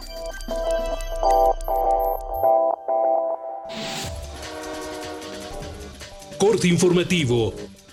Los servicios de Pumabús y Bicipuma darán atención integral a la comunidad universitaria con el objetivo de brindar una adecuada movilidad y generar buenas prácticas de traslado dentro de los campi de la UNAM que cuentan con este servicio. Esto ante las nuevas medidas del programa Hoy no circula. Un día como hoy, pero de 1956, la Biblioteca Central de Ciudad Universitaria abrió sus puertas al público. Héctor Serrano, secretario de Movilidad del gobierno capitalino, anunció la puesta en marcha del programa Más por Coche en apoyo a las nuevas medidas del programa Hoy no circula. Tren ligero, trolebús y camiones RTP ofrecerán servicio gratuito. Metro y Metrobús mantendrán su tarifa actual. Más por coche, servicio gratuito. Trolebús, tren ligero y RTP es totalmente gratuito. Concesionarios del transporte se solidarizan con los usuarios y habrán de disminuir sus tarifas hasta en dos pesos con 50 centavos. Un video que circula en redes sociales señala presuntos nexos entre los padres de los 43 normalistas de Yotzinapa y la organización criminal Guerreros Unidos. En la grabación, integrantes de la banda amenazaban a representantes de los estudiantes desaparecidos por no haber entregado 200 mil pesos a los familiares de las víctimas. Vidulfo Rosales, abogado de los padres, aseguró que no han recibido dinero de ese grupo y que levantará una denuncia. El colectivo en defensa de la Universidad Veracruzana convocó a los candidatos a la gubernatura de Veracruz a una mesa de diálogo para analizar el problema de adeudo económico que tiene la entidad con esa casa de estudios. Habla Hilario Barcelata, investigador de la Universidad Veracruzana. Vamos a continuar con la exigencia de que Duarte pague lo que debe y vamos un paso más allá. Queremos escuchar las opiniones de los candidatos a gobernador. Queremos saber no lo que piensan sobre la V en abstracto, sino lo que tienen que decir sobre el futuro de la educación superior pública en Veracruz. Y por supuesto sobre la enorme deuda del gobierno y sobre la demanda de los universitarios de lograr la autonomía financiera a través de la asignación del 5% del presupuesto estatal. Alberto Senties, conocido como Lord Ferrari, y Yair Alberto, quien fue golpeado por su escolta, firmaron un convenio particular de reparación del daño y un finiquito por la agresión. Edgar Azar, titular del Tribunal Superior de Justicia del Distrito Federal, informó que analizarán el acuerdo antes de que tenga una resolución definitiva a manera de sentencia. Y Alfonso Guajardo, secretario de Economía, informó que los gobiernos de México y Corea del Sur analizarán la posibilidad de firmar un tratado de libre comercio bilateral.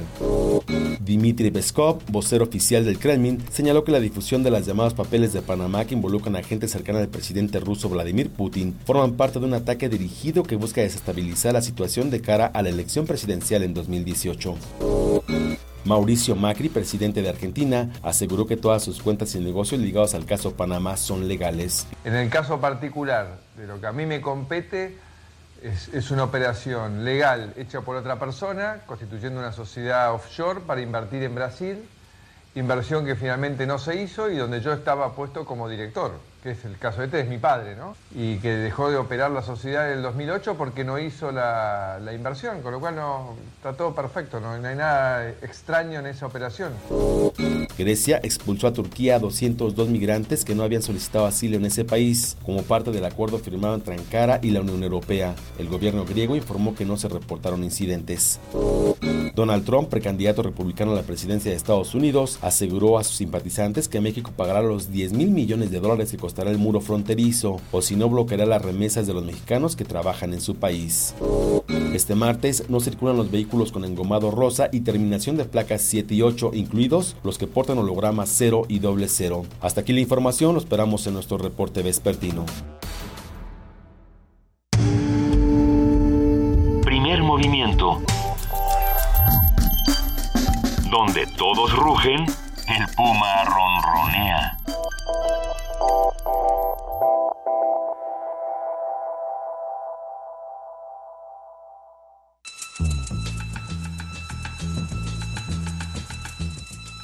Es hora de poesía necesaria.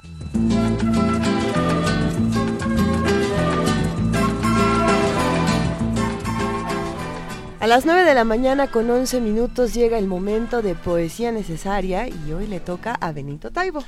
Sí, y cuando empezamos a hablar de la poesía y de su función social y de todas las posibilidades que tenía, pensé rápidamente en la generación del 50, la generación del 50 en España, uh, que se llama la generación de la poesía social justamente. Mm. Algunos de sus más importantes representantes son Jaime Gil de Viedma, Ángel uh -huh. González, Carlos Barral, Carlos Bousoño, uh, personajes maravillosos que, eh, bueno, que, siguiendo de la mano a Javier Celaya o a Blas de Otero, que vienen de, una generación anterior, uh, retoman uh, lo cotidiano, la calle, uh, lo que sucede todos los días para escribir una poesía que por lo menos en ese momento fue muy nueva.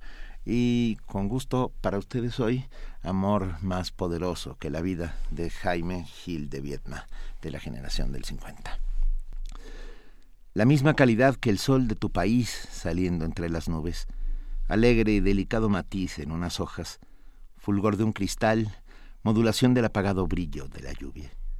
la misma calidad que tu ciudad, tu ciudad de cristal innumerable, idéntica y distinta, cambiada por el tiempo, calles que desconozco y plaza antigua de pájaros poblada, la plaza en que una noche nos besamos. La misma calidad que tu expresión al cabo de los años, esta noche al mirarme. La misma calidad que tu expresión y la expresión herida de tus labios. Amor que tiene calidad de vida, amor sin exigencias de futuro, presente del pasado, amor más poderoso que la vida, perdido y encontrado, encontrado, perdido. Primer movimiento. Escucha la vida con otro sentido. Amor más poderoso que la vida. Sí, qué bonito, ¿no? Contra el amor más poderoso que la muerte, de Quevedo. exactamente. Es una respuesta al soneto de Quevedo, una respuesta desde, desde 400, 300 años, pues, ¿no? Oigan, acaban de dar el premio Alfaguara de novela hace unos minutos y, se, ha, se le ha otorgado a Eduardo Sacheri. Seguramente es escritor argentino, nacido en 1967. Ah, sobre todo cuentista y sobre todo cuentista de cuentos de fútbol. Ha dedicado gran parte de su vida a, a, escribir cuentos de fútbol. Tiene, entre otros títulos, Esperándolo a Tito y otros cuentos de fútbol. Ah, editado en España como Los Traidores y otros cuentos. Te, conozco Mendizábal y otros cuentos. ¿Te conozco Mendizábal? Te conozco Mendizábal y otros cuentos. lo raro empezó después, cuentos de fútbol y otros relatos.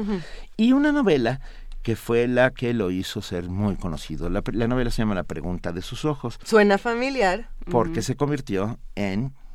El secreto de sus ojos. El secreto de sus ojos. Esta enorme película argentina ganadora del Oscar a Mejor Película Extranjera, por, acabo de tener este bonito momento. El actor que se parece a Julio Cortázar. Darín, Darín, Ricardo, Ricardo, Darín. Ricardo Darín. Qué película, y ahora todos a leer los libros de Eduardo Sacheri, por supuesto. Este, este nuevo que se llama La noche de la usina. Y Papeles en el viento, que es su penúltima novela. Ah, Eduardo Sacheri gana el premio Alfaguara de novela. Eh, yo creo que es una gran decisión, porque es de esos escritores ah, que siempre han estado como una suerte de outsiders al lado de... y, creo que es un gran escritor y que, y que lo merece sin lugar a dudas. Felicidades a Eduardo Sacheris. Pararemos con gusto pegué en la mesa porque me dio gusto y ya me regañaron, entonces voy a hacerlo una vez más. Ahí, quedó. premio, premio Alfaguara y para todos los que nos están escuchando también hay premios. Hay premios por teléfono a los que nos llamen al 55 36 43 39. El Instituto Politécnico Nacional a través de la Dirección de Difusión y Fomento a la Cultura nos está invitando a la muestra internacional de cine en el IPN, la 60. La cita es este martes 5 de abril a las 7 de la noche, el día de hoy a las 7 de la noche eh, tienen que llamar al 55 36 43 39 solo ese número no hay no hay otro ya, sí no hay otro número más que ese. Y bueno son cinco pases dobles al público para que vayan a ver la película Buey Neón de Brasil Uruguay Países Bajos de 2015 va a estar bueno ¿Quién quiere, ¿Quién quiere irse al cine el día de hoy a esta muestra? ¿Se quieren ir? Llamen 55 36 43 39. No tienen que decir más que se quieren ir a la muestra internacional de cine en el IPN. Gracias a los amigos del Politécnico, siempre están con nosotros, siempre nos están ofreciendo, ofreciendo boletos. Somos hermanos, somos entidades hermanas, ¿no? Países, ahora sí que países hermanos. No, pero somos somos países hermanos. me gusta eso. Ah, gracias a todos los que nos han escrito, gracias a todos los que nos han llamado, gracias a todos los que nos ah, han corregido. Ah, bueno, gracias a Fernando Peñalosa, Luis Colín Lizalde, César Som, que dicen es cierto y que dicen algo que es muy cierto. El grupo Mossack Fonseca es uno de los principales proveedores en el mundo de compañías offshore, pero no es el único. O sea, hay un montón. Es el cuarto en Panamá. O sea, que imagínense a quienes contiene eh, los tres primeros lugares de, creación de compañías offshore. Hay ahí un escándalo que va a ser mucho peor. Y por supuesto la evasión de impuestos es lo de menos, que era lo que insistimos durante todo el rato sobre ese tema. Ahí hay algo mucho más grande, mucho más poderoso y mucho más... ¿De dónde sale ese dinero? pues, ¿no? ¿De dónde sale ese dinero? ¿Y a dónde va, Juan Inés? Ese es el problema. Todo ese, ese asunto. Y desde luego, para mí el, origen obsceno de todo este asunto es esa cantidad de dinero en, un mundo donde hay gente que se muere de hambre. Así es. O sea, ¿cómo estamos pensando Yo, yo sigo en mi, en mi arma dinamitera y, e, y, utópica de, de, ayer, de que pensemos lo impensable. ¿Cómo, ¿Cómo pensar que hay esta cantidad de dinero en un, en un mundo donde hay tantísima pobreza y tantísima hambre? Y, pensando lo impensable, lo impensable pidamos lo imposible. Y lo imposible es justicia. ¿Y, qué tan imposible es? lo repito, como, como lo decíamos a las 7 de la mañana. Si en Islandia está ocurriendo, ¿por qué en otros países no? Debería. Eh, ¿Cuál es la fórmula o cuáles eh, cuáles son las herramientas, las estrategias que se llevan a cabo en Islandia para reclamar y ser escuchados y no ser reprimidos y poder eh, articular este tipo de, de denuncias, poder juntarse entre todos y decir, a ver, no queremos. ¿Y por qué en México esto no funciona? ¿O por qué en Rusia está ocurriendo de la manera en la que ocurre? ¿O por qué en España no se está, no se está visibilizando? Del mismo modo? ¿Por qué en Inglaterra se lleva a cabo de esta manera? ¿Por qué el presidente de Ucrania? Hay, hay tantas preguntas, tanto en nuestro país como en otros países, y hay que estar atentos a todas, todas estas estrategias que podemos eh, seguir y llevar a cabo entre todos, ¿no? Pero bueno, sigamos platicando. Gracias a todos los que escriben, que hablan, que nos preguntan, que nos infieren, que nos inquieren, que nos increpan, que nos piden que porque no hablamos, por ejemplo, con Carmen Aristegui, que está vetada, claro que no está vetada, Carmen es amiga de todos nosotros, y bueno, pero eh, bueno, hablamos con Daniel Moreno, ah, todos los días hablamos con un especialista, Carmen está, tiene su, el espacio en donde sacó todo esto y seguirá ah, hablando sobre el tema, y nosotros también, ¿eh? no vamos a dejarlo de lado, vamos a seguir hablando sobre los papeles de Panamá. Mientras nos dejen verlos también. Bueno, también y, todo lo que vayamos descubriendo. Y también ahí debe haber otra razón, a lo mejor dicen, bueno, no los dejamos ver para que no se lleven su dinero a otro lado otra vez, ¿no? ¿Quién sabe? Eh, son, son muchas las preguntas que siguen ahí. Eh, vamos a escuchar mientras seguimos preguntándonos y seguimos discutiendo en redes sociales esto que es Así se oye cantar al atardecer de Antonio Juárez.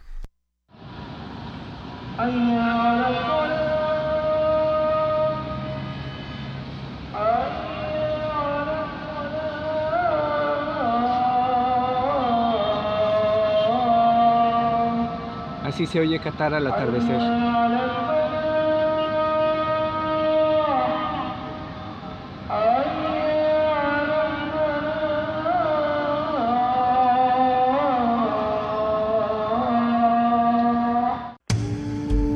Primer movimiento. Escucha la vida con otro sentido. Qué, sorpresa esta postal sonora, no me la esperaba. Es, suena, sí, un mujahidín llamando desde un minarete a, las oraciones vespertinas del Corán.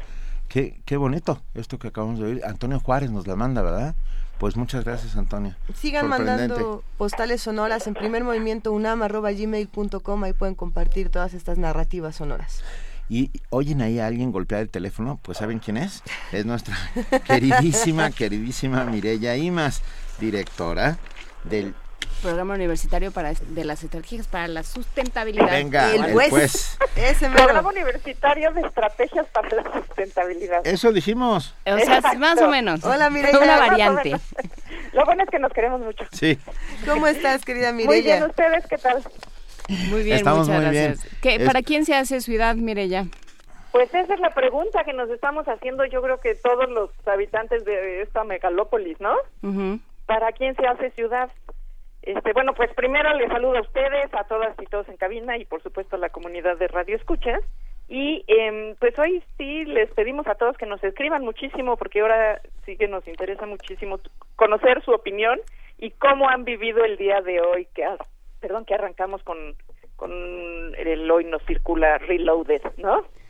Entonces, pues vamos a comenzar por insistir precisamente en que el hoy no circula es una medida que sirve y que ha servido de manera puntual como paliativo para las contingencias ambientales, pero que ciertamente no resuelve el problema de la contaminación atmosférica porque en el mediano y largo plazo incrementa el parque vehicular. Así que cabe mencionar que una forma de subsanar el error cometido en la década de los 90 de volver permanente, no sé si se acuerdan que también nos dijeron que iba a ser provisional, fue la introducción de la calcomanía doble cero. Y esta calcomanía lo que hizo fue incentivar la renovación del parque vehicular con autos nuevos.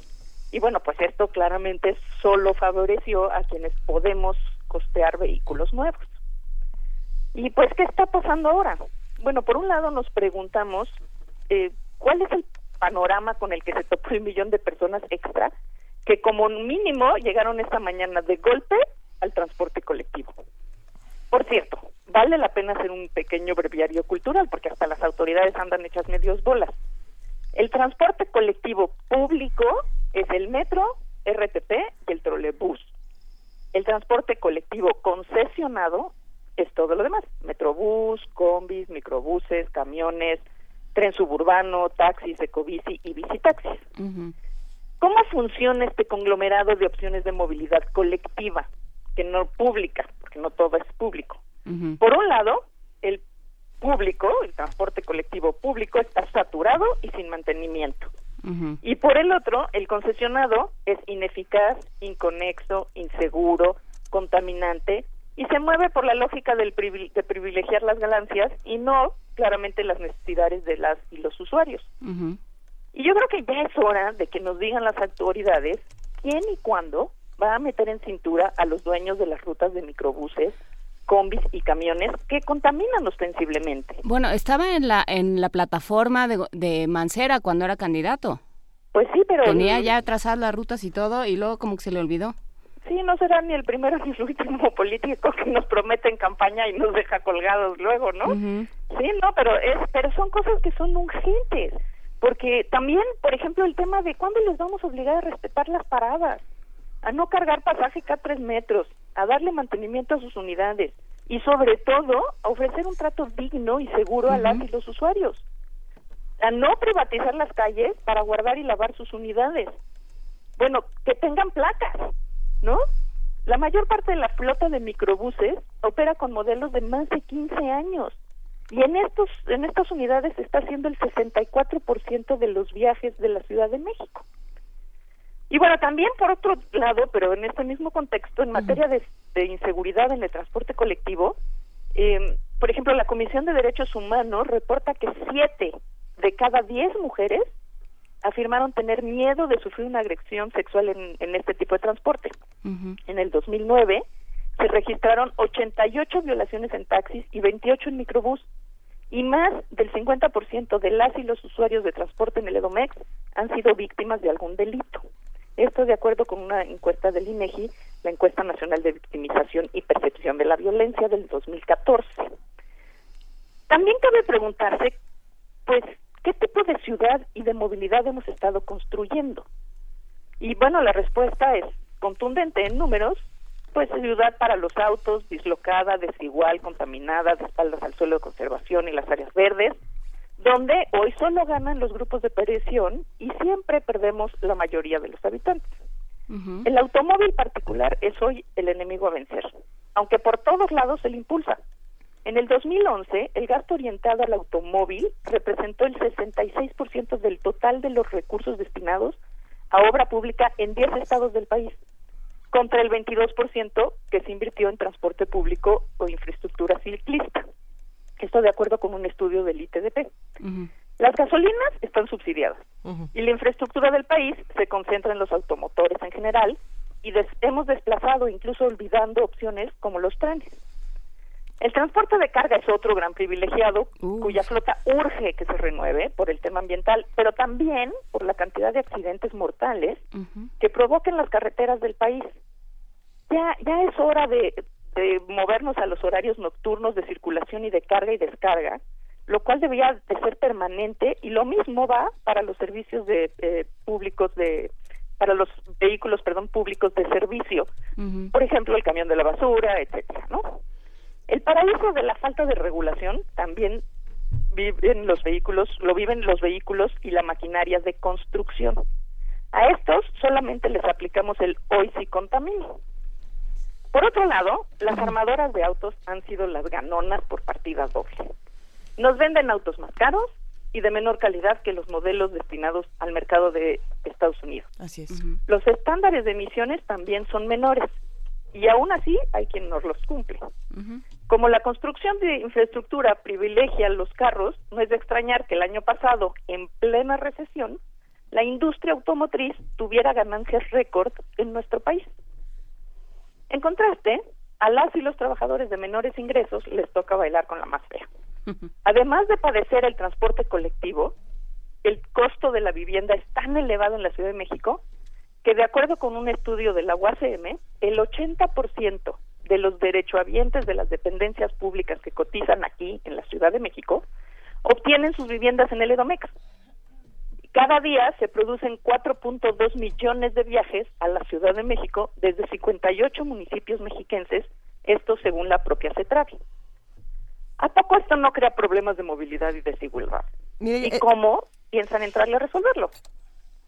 Y bueno, nos quedan aún en el tintero varios puntos que dejaremos para el siguiente martes, como la siembra de 1.500 árboles a 14 mil pesos el árbol en época de secas. No, qué barato. ¿A 14 mil pesos el árbol? A 14 mil ¿Es el del bien y del mal, el del Génesis? 50 millones de pesos. ¿E-, ¿Es el árbol del principito? ¿Es el del bien y del mal? del Bien y del- principito o el del y bien en y del- época de secas. No, bueno. O sea, la verdad, no podemos seguir planeando ciudad a golpes de ocurrencia, No. ¿no? Mire, ya, eh, perdón. a golpes, a gol- sí, es una barbaridad. Perdón, sigue perdón. sigue siendo más barato vivir en, en el Estado de México y viajar a la Ciudad de México en coche que vivir en el interior de la, de la ciudad. Este, en mira, en términos de las opciones sí, porque incluso las opciones de, de- del, del- de vivienda este para trabajadores pues se está haciendo allá, no se está haciendo acá.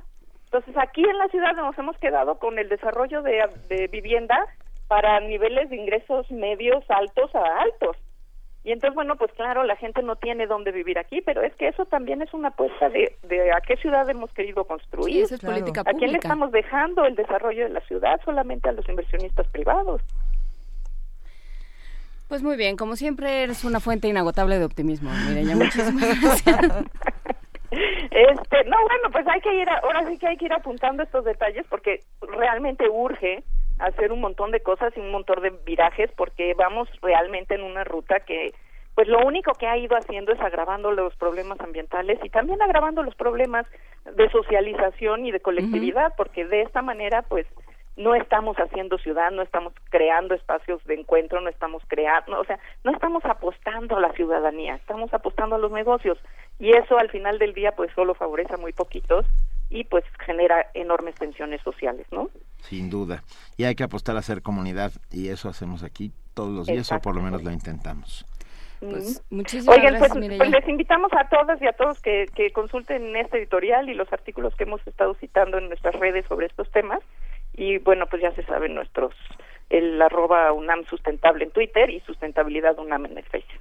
Muchísimas gracias, Mireya Imas, precisamente directora del Programa Universitario de Estrategias para la Sustentabilidad. Te mandamos un gran abrazo y hablemos pronto. Un abrazo a los tres y a todos los radioescuchas. Gracias, Gracias, por todo. Mireya. Primer movimiento. Donde la raza habla.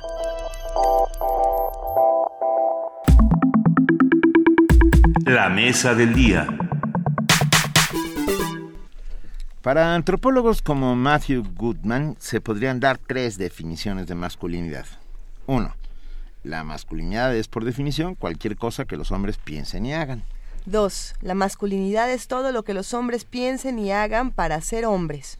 Tres, algunos hombres inherentemente o por adscripción son considerados entre comillas más hombres que otros hombres. La última forma de abordar la masculinidad subraya la importancia central y general de las relaciones masculino-femenino, de tal manera que la masculinidad es cualquier cosa que no sean las mujeres. Sin embargo, en la actualidad resulta necesario considerar las transformaciones que se han ido dando a lo largo de los años respecto a la masculinidad en hombres y padres, trabajadores y las tres cosas a la vez. A ver, ¿qué, es lo que estamos diciendo cuando decimos masculinidad? Todo esto lo vamos a descifrar esta mañana con Miguel Moguel Valdés. Él es licenciado en Derecho por la Universidad Autónoma de Yucatán, en su posgrado en Filosofía Social por el ¿Y Teso? Piteso, perdón, lo, lo- lo dije mal. Y maestro en Derechos Humanos y Democracia por Flaxo México. Bienvenido, Miguel, gracias por acompañarnos. Buenos ¿Cómo días, estás? gracias por la invitación. Eh, Es, es un tema interesante porque generalmente discutimos desde el otro lado, pero hablemos de masculinidades. ¿Qué es lo que estamos diciendo cuando decimos masculinidades? Generalmente, cuando hablamos de masculinidad, todo el mundo pensamos en aquellos atributos, en aquellos, eh, aquellas etiquetas que.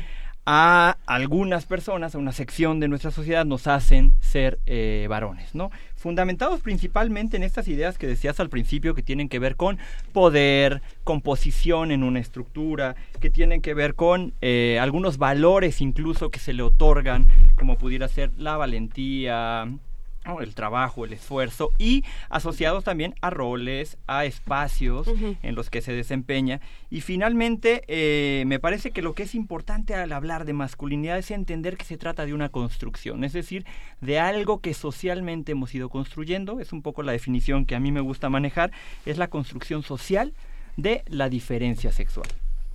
Un mito. Un mito que finalmente está basado y fundamenta todo lo que nos rodea, es decir, las normas tienen un fundamento heteronormativo, las normas están, eh, nuestras leyes, nuestras constituciones están hechas en contenedores que eh, privilegian o otorgaron privilegios a una parte de la sociedad, en este caso a los varones, y decretan que eso que es, es lo que me parece interesante de que abordemos el tema de la masculinidad decretan la normalización de la subordinación, de la opresión y de la violencia en contra de las mujeres. Cuando hablamos de masculinidades, y en este caso de una nueva masculinidad, lo que estamos hablando es de una eh, posición política frente a esta violencia, frente a esta opresión y digamos, vamos a cambiarla, vamos a cambiar las reglas que norman esta estructura social y vamos a plantear unas nuevas más corresponsables, más igualitarias, más equitativas. ¿Cuál es la nueva masculinidad? Hay muchas formas de vivir la nueva masculinidad. Creo que eh, uno de los, bueno, quizá empecemos con el tema de que en algún momento de la historia, se decretan, digamos, la normalización de esta, de esta forma de vivir, digamos, el ser hombre en sociedad. A lo largo del tiempo, especialmente después de la, eh, en la posguerra, empiezan a cambiar las estructuras económicas, empiezan a cambiar las estructuras sociales, eh, políticas, y entonces los hombres se van teniendo que involucrar de manera distinta en responsabilidades que en otro momento no tendrían que hacerlo. Vamos a hacer un plantearnos como un caso actual, digamos, ¿no? Muchos de los varones eh, en nuestras casas provenimos de historias familiares donde generalmente papá era el que trabajaba, era el proveedor, mamá era la que se quedaba en casa, cuidaba a los hijos, los llevaba a la escuela, etcétera. Esas condiciones se transformaron. Cambiaron completamente. Exacto. En este momento, una pareja, tanto hombre como mujer, tiene que trabajar, tiene que salir, ahora sí que a ganarse la chuleta. Y en este sentido, las responsabilidades, en específico me concentro porque son de las que hablo en el, la tesis que les platiqué, eh, que tiene que ver con las responsabilidades de cuidado y crianza de los hijos, se tienen que distribuir de otra manera. Es decir, un papá hoy que había contingencia, probablemente a uno le tocaba ir más lejos, entonces tenemos que equilibrar la responsabilidad y entonces se va llegando a un, una distinta forma de acordar, digamos, esta, la práctica cotidiana en las parejas. El tema más bien, y que me parece la pregunta interesante, es qué tanto se ha transformado esta idea de masculinidad, qué tanto hemos cambiado esta cosmovisión, este paradigma que está detrás del ser de los varones, para entender si estamos llegando hacia modelos más responsables, corresponsables, equitativos e igualitarios, que es un poco lo que trato de hacer en el ejercicio, preguntándome de qué valor tiene la política pública para transformar tanto las conciencias como la práctica de los hombres. Yo me iría un tantito más atrás y cuestionaría la premisa, o sea, yo no sé qué tanto qué tan general es esta es esta idea, este paradigma de la familia nuclear en un país donde eh, donde los hombres, a los hombres se les ha despojado de responsabilidad en, el, en términos de crianza y casi de presencia. Este, hay, hay familias, hay muchísimas comunidades que, que sobreviven, em, o bueno, que, que viven gobernadas, gobernadas por las mujeres y con padres, con, padres y varones eternamente ausentes. ¿Cómo, ¿Cómo partes? Eh, ¿Qué tanto ese paradigma nos afecta? Bueno, por supuesto que afecta. Eh, a mí lo que me parecería como interesante es cómo replanteamos las relaciones sociales, hombres con hombres, hombres con mujeres, mujeres con hombres, que es, ese es, me, me parece el primer punto de aproximación importante para trabajar los temas de género. Es decir, cómo nos aproximamos a un modelo que no sea esencialmente este modelo que entendimos en otro momento de varones y de mujeres con roles, espacios, tiempos y lugares perfectamente determinados. Es decir, si es evidente que lo que tenemos eh, enfrente es comunidades privilegiadamente eh, femeninas, porque los varones han tenido que salir a buscar trabajo al otro lado, porque no están presentes, en fin, lo que se puede es recrear modelos de relación y modelos sociales que hagan evidente eh, estos recambios. Lo que sucede generalmente es que no se cuestionan esas estructuras, que se sigue criando y que se sigue fundando, digamos, la sociedad en estos privilegios sin siquiera cuestionarlas. Uno de los primeros eh, compromisos, digamos, cuando hablamos de feminismo en varones, la primera pregunta es, ¿se puede ser feminista y ser eh, hombre? Sí se puede. Porque finalmente feminismo es una posición política frente a algo, y en este caso es frente a la violencia, frente a la opresión, frente a la subordinación. Si logramos recrear sujetos, hombres y mujeres, que sean críticos frente a esto, me parece que estamos allegándonos a posiciones mucho más feministas, mucho más equitativas. Si recreamos estructuras que por otro lado lo único que están haciendo es normalizando las tareas, las funciones, pues entonces lo único que hacemos es llevar la estafeta generaciones adelante, ¿no? Pasa mucho con el tema del juego en los niños. A veces parece poco simbólico, y olvídense del tema de las Barbies y olvídense del tema de las muñecas. Poco simbólico el tema de cómo pensamos el entretenimiento para los niños. Incluso en el tema del riesgo, en el tema de la aventura, en el tema de explorar, etcétera, ¿no? Generalmente utilizamos para la crianza de los hijos categorías que pudieran ir llevando a las hijas mujeres hacia juegos, prácticas eh, muchísimo menos riesgosas, menos aventura, ¿no? Como para protegerlas y cuidarlas. Mientras que al niño no, lo estamos aventando casi casi para prepararlo al mundo al que se va a enfrentar. Me parece que ahí es donde entra la primera lógica de ser críticos frente a eso. Es decir, tenemos que ser capaces, si somos padres, somos madres, pero aún si no lo somos, de recrear otro tipo de modelos que cuestionen eso justamente, que cuestionen las prácticas, que cuestionen los juguetes, que cuestionen los modelos que están ahí detrás de lo que los niños tienen en lo cotidiano y que pareciera, casi casi pareciera que no tienen eh, como mucho... Eh, digamos que en el futuro no va a determinar nada, pero en realidad sí lo tiene, están condicionando la manera como ellos van a vivir y a ver su mundo en el futuro.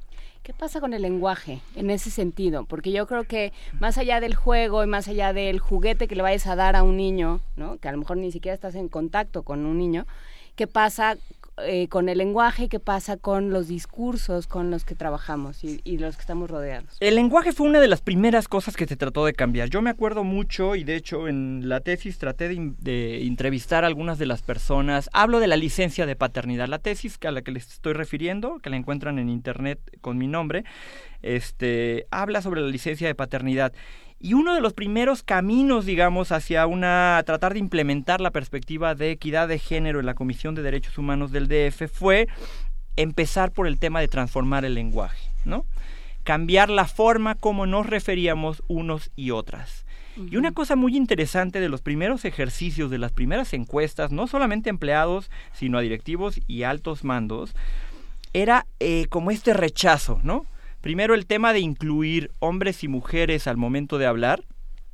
Les parecía que era una pérdida de tiempo, que además era un, eh, perogrullo andar mencionando, tanto todos como todas, este, hombres y mujeres, nosotras y nosotras.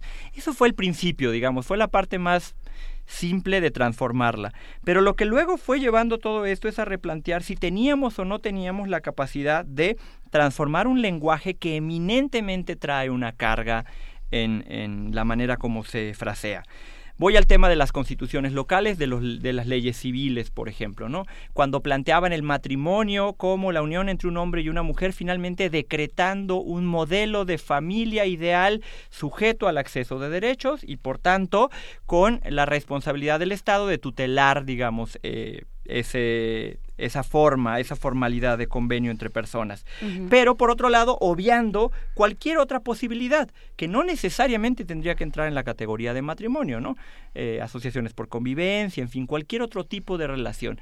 Y en este sentido, me parece que sí fue importante y ha sido importante todo el trabajo de revisar el derecho para ver que en el fraseo no esté incluyendo categorías sospechosas que hagan que grupos, y en este caso minorías como pudieran ser mujeres, mujeres lesbianas, mujeres indígenas, etcétera, queden relegadas de eh, la cobertura del derecho, por ejemplo. Yo me iba a ir más atrás, me iba a ir a la epístola de Melchor Ocampo, por ejemplo. Creo que ya no se lee, no, de hecho. afortunadamente. No, pero se hacen bonitas glosas. Claro, no, claro. Ya ni siquiera, ¿eh? No, ya no se lee, ya no se lee, pero Yo me he en efecto- Tú que te has casado varias veces, Benito, pero uno que ha ido a bodas distintas, o sea, sí hay...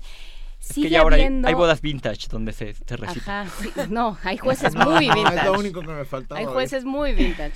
No, eh, digamos, hay, hay esta idea todavía de, em, de el hombre protector y la mujer que necesita que la salven. ¿no? Seguimos, Por seguimos supuesto. en ese paradigma, no hemos roto con él. No, por ¿Cómo, supuesto. ¿Cómo sacas de ahí a los niños? Yo creo que el tema, bueno, a mí, en mi experiencia, yo creo que uno de los temas principales es desde tu práctica cotidiana y desde tu discurso cotidiano, mostrar y evidenciar, digamos, eh, estas, estas distancias, estos discursos, estos condicionamientos, digamos, ¿no? A mí me pasa también cuando voy al Seguro Social a vacunar a mis hijos, me dicen, ¿y dónde está la señora? La verdad es que esa pregunta no tienen, no tengo por qué contestarla de por qué yo los llevé a vacunar, ¿no? Pero es que ella es la derechohabiente, pero es que ellos son sus hijos. Yo vengo por la vacuna, Si ¿no? me los robé y los traje a vacunar. Exacto, ¿no? No tenía nada que hacer y vine a vacunar. Este, no, eso siempre va sucediendo, pero lo importante es hacerlo visible porque porque la gente de pronto naturaliza, ¿no? Tú vas a la sección de eh, donde atienden la sexualidad en el IMSS, por ejemplo, y lo primero que te dice, oiga, vengo por preservativos, y te dice, ¿no quiere que le hagamos una vasectomía? Asumiendo que el problema y mi problema de sexualidad y el uso de condones pudiera solamente ser el tema de no tener de hijos. hijos, Bueno, y ahí nos podemos ir al otro lado, cuando las mujeres van a hacerse exámenes eh, ginecobstétricos y reciben violencia porque si se quieren hacer una prueba de cualquier enfermedad de transmisión sexual es porque son eh, promiscuas o prostitutas. ¿no? Exacto, Es, es- es el, el doble lado. eso ha ido teniendo que transformarse ahora sí que a fuerza de eh, que la gente vayamos llegando, vayamos exigiendo y vayamos haciendo visible que eso está violentando nuestros derechos, que hay un derecho que tiene que ser reconocido y que probablemente tiene que ver con mi vida sexual y reproductiva, probablemente tiene que ver con mi integridad física y psicológica, en fin, pero eso lo tienen que aprender y eso en las escuelas no se nos enseñaba. En las escuelas se les enseñaba y se nos enseña a dar el servicio que se tiene que dar. Yo estudié derecho y a mí me enseñaron que de este lado está el Estado, de este lado está el ciudadano y los derechos se dan por igual. Pero nunca visibilizar que hay grupos que tienen un impacto diferenciado de estas violencias que por su condición, que por su situación, que por el hecho de ser indígenas, por el hecho de ser mujeres, son probable que vayan a padecer una violencia muchísimo más fuerte que cualquiera. Entonces, ese es un poco el aborde que trato de, de repensar en la tesis, es pensemos en políticas públicas para que de la mano con la práctica cotidiana que tenemos hombres y mujeres en la sociedad, vayamos transformándolo. ¿Se puede? Yo creo que sí se puede. Antes nadie, yo me acuerdo mucho cuando entraba a la oficina de mi papá, así como por los noventas más o menos. Era una cosa como esto, cerrada, que apestaba a humo, con unos ceniceros de cristal cortado de este tamaño que tenían Enormes. como 25 colillas. Y cuando entraban 15 gentes a una reunión, yo sentado trabajando en una hoja y ellos fumando, ¿no? Era impensable pensar que el tabaco era dañino para un niño, pero que además en algún momento de la historia no se iba a poder fumar. Cuando salió la ley esta, bueno, todos se quejaron, todos nos quejamos, la gente fumaba escondidas y de pronto ahora es hasta políticamente incorrecto. Vas a casa de alguien y no se te ocurre ni siquiera prender un cigarro. Más bien preguntas dónde puedo ir a fumar, ¿no? Eso sucede también si podemos cambiar otras prácticas que están tremendamente arraigadas a lo cotidiano de cada una de nosotras. Por un, por un lado tenemos eh, esta parte de la educación y la parte de, de- las niñas, de los niños, del juego.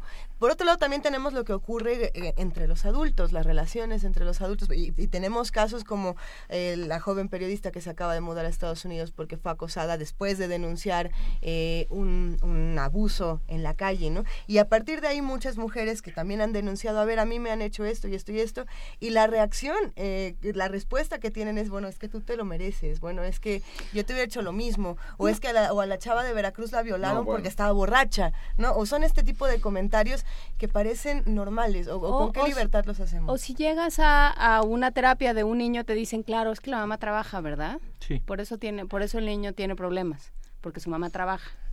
En el caso de las instituciones me parece que ahí sí tenemos un compromiso y en este caso las organizaciones de sociedad civil un compromiso muchísimo más eh, contundente y violento de transformar esa situación. A mí sí me parece que no podemos eh, pactar con que un ministerio público tenga esas lecturas. Cuando una mujer llega después de haber padecido una violencia muy fuerte por parte de su pareja, llega a pedir eh, asistencia y que le salga el otro con que tú te lo buscaste, como ve y platica con él, como arréglenlo en su casa y luego si estás en estas, eh, regresas, en fin, ¿no? Tampoco podemos conceder que existan juezas y jueces, porque eso también es importante decir. Este problema de la masculinidad está permeado en las estructuras de pensamiento tanto de hombres como de mujeres, con grados desde la primaria trunca hasta un hiperdoctorado en alguna universidad internacional porque está ahí, porque está vertido, digamos, en sus estructuras y porque me parece que un primer paso para esta posición política en pro del feminismo tiene que ser eh, una posición crítica, tiene que ser una posición de revisión de cómo pienso, de cómo elaboro mis ideas en función de qué las hago y en el caso de los varones, también de pensar nuestros propios privilegios, porque generalmente los varones eh, no hacemos este ejercicio de pensar los privilegios desde los cuales cotidianamente funcionamos. En esta misma cabina hablábamos hace no mucho tiempo eh, sobre este mismo tema y poníamos el ejemplo, porque era un programa de noche. Era con los de resistencia. Con los de resistencia modulada. saludos primero con los de resistencia. saludos a Ricardo y a Iván. Salimos de acá y decíamos, a mí no me toca, pero ni un pelo, irme a tomar un pecero aquí a Xola, ¿no? Pueden ser las doce y media de la noche y mi privilegio me permite tener la tranquilidad de que de aquí a Xola no me va. Claro, pero es un privilegio que finalmente me da mi condición de ser varón. Yo no, lo, yo no lo hago consciente, ¿no? Ese fue uno de los primeros ejercicios trabajando con varones el año pasado en Santa Fe, en el pueblo de Santa Fe el, primero de los ejercicios era llevar una libreta y anotar estas cosas, ¿no? Que sentía y que veía y que escuchaba alrededor de mi movimiento cotidiano en el transporte público. Mientras que para una mujer tiene que elegir entre si la esquina está iluminada, si no está iluminada, si trae zapato para correr y si no puede correr, si trae falda, si no trae falda, si la hora, si no. Entonces, esos privilegios ser consciente de ellos es la primera parte, digamos, para iniciar esta posición más crítica que pudiera en algún momento eventualmente transformar esta estructura. Se puede, sí se puede, hay muchas familias que actualmente están intentando hacerlo y que eventualmente, me parece, todos los o sea, las escuelas, por ejemplo, en el caso de las escuelas de mis hijos, han ido adecuando y han ido incorporando nuevas modalidades que tratan justo de ser un poquito más eh, críticos y de revisar, digamos, los contenidos, por ejemplo, en los libros, los contenidos pedagógicos, cosas tan básicas como esto del famoso premio y castigo, en fin, ¿no? Que tienen una historia larga en nuestra formación y en nuestra educación, pero que finalmente son una forma de educar mediante el condicionamiento y que no necesariamente queremos eh, ciudadanos y ciudadanas condicionados, queremos ciudadanos y ciudadanas críticas que piensen, que abran sus ideas, que expliciten lo que tienen dentro. Ahí eh, nos pregunta Ricardo Peláez eh, que qué pasa con el comportamiento acosador y violento en la calle, ¿no? que, aparentemente es inocente y que forma parte, yo creo, de estos privilegios de los que hablas, Miguel. Eh, esta capacidad, o sea, el ser hombre me permite, si yo me encuentro a una mujer en la calle, decirle lo que a mí se me ocurra. Exacto, porque y ejercer violencia y se lo tiene que tomar a bien, además. y, me lo tiene que agradecer. Porque se ha construido, porque la construcción social que le hemos dado eh, y, especialmente hablando del, de este tema del acoso, es que la mujer se ha convertido y se convierte en un objeto y entonces eh, el hombre en esta posibilidad, potestad que tiene de transformar todo lo que le rodea, porque la naturaleza le fue dada, entonces ese objeto le pertenece y le pertenece al grado de que él puede hacer, deshacer, ¿no? virar, de...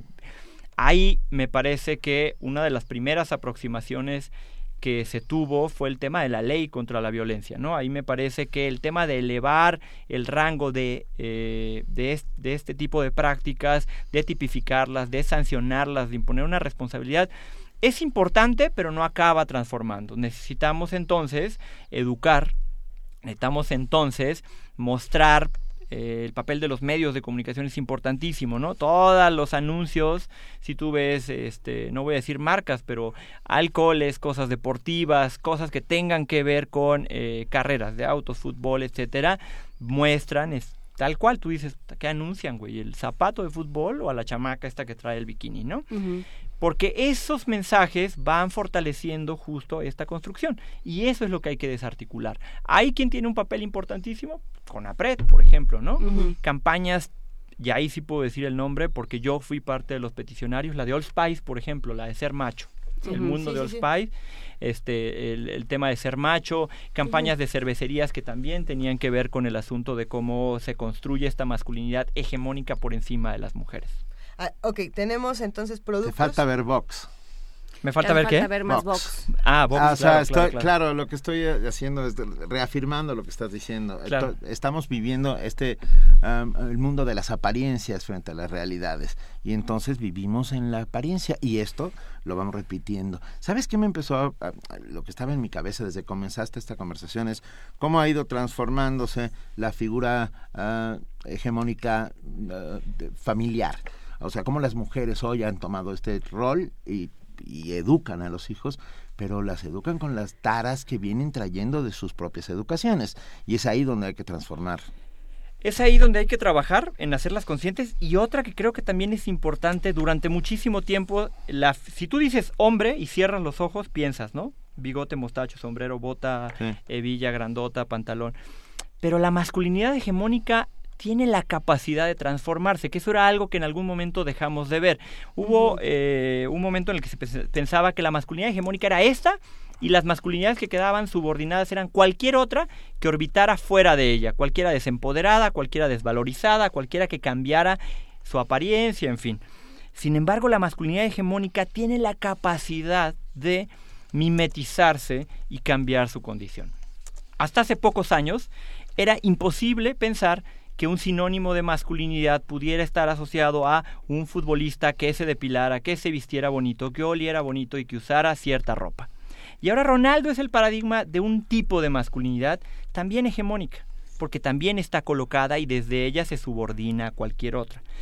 Han pasado como, han habido cambios, sí han habido cambios, pero tenemos que pensar si esos cambios van en el sentido de seguir cuestionando estos modelos de dominación o si son cambios eh, cosméticos. cosméticos Sí, o sea, yo que me puedo detrás depilar las cejas y seguir golpeando mujeres. o dejarte el bigote. Claro, o de- exactamente. Es el te- justo ese es el tema.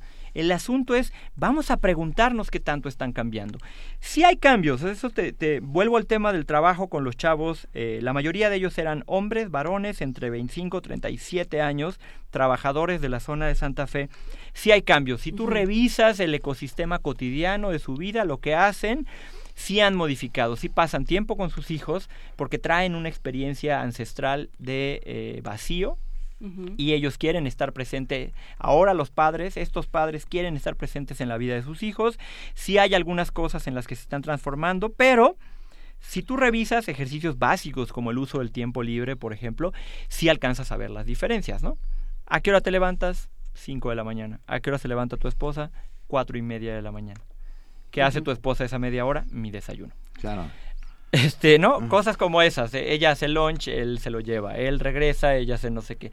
Él es como la estafeta de eh, las todo tareas. lo que ella haga es por añadidura, digamos, es Sí. un regalito. Pero si hay Viene en el cambios. No, Exacto. No, no, ni O sea, siquiera es una, es una es un extra. Es como cuando le dices, Sí, bueno. yo te ayudo, te estoy ayudando en lugar de trabajar en un Exacto. equipo, en Sí, equidad. él sí me Exacto. ayuda. Y hay que entender que se trata de. Nos es- están echando la mano. se trata de corresponsabilidad. El modelo al que queremos llegar es un modelo de corresponsabilidad, es decir, sin que haya este tra- esa transferencia de te toca, me toca, es un asunto de nos toca, cómo lo resolvemos, ¿no? Y por ahí tiene que ir. Y no necesariamente, ojo, porque muchos eh, varones en específico dicen, a ver, es que yo no voy a aprender a cocinar, yo no voy a aprender a costurar, yo no... A ver, espérate, ese no es el valor. El valor es la actitud y es la forma en la que te aproximas a decir dónde coloco mi aporte en esta familia. Y que puede ser en mi caso, en la parte de cuidado y de crianza en estos momentos de la vida de mis hijos, y que en el otro puede ser meterte a estas tareas cotidianas que pudieran este, ser indispensables, porque hay mamás que trabajan desde mucho más temprano y llegan mucho más tarde, que tienen un aporte significativo que además es valioso para, la, para, para el núcleo familiar, para el grupo familiar, y entonces ahí tenemos un, eh, un reto los hombres trabajar, digamos, en el reconocimiento de, este, de, esta necesidad de transformar estos valores, pero también de enseñar a los hijos en esos mismos.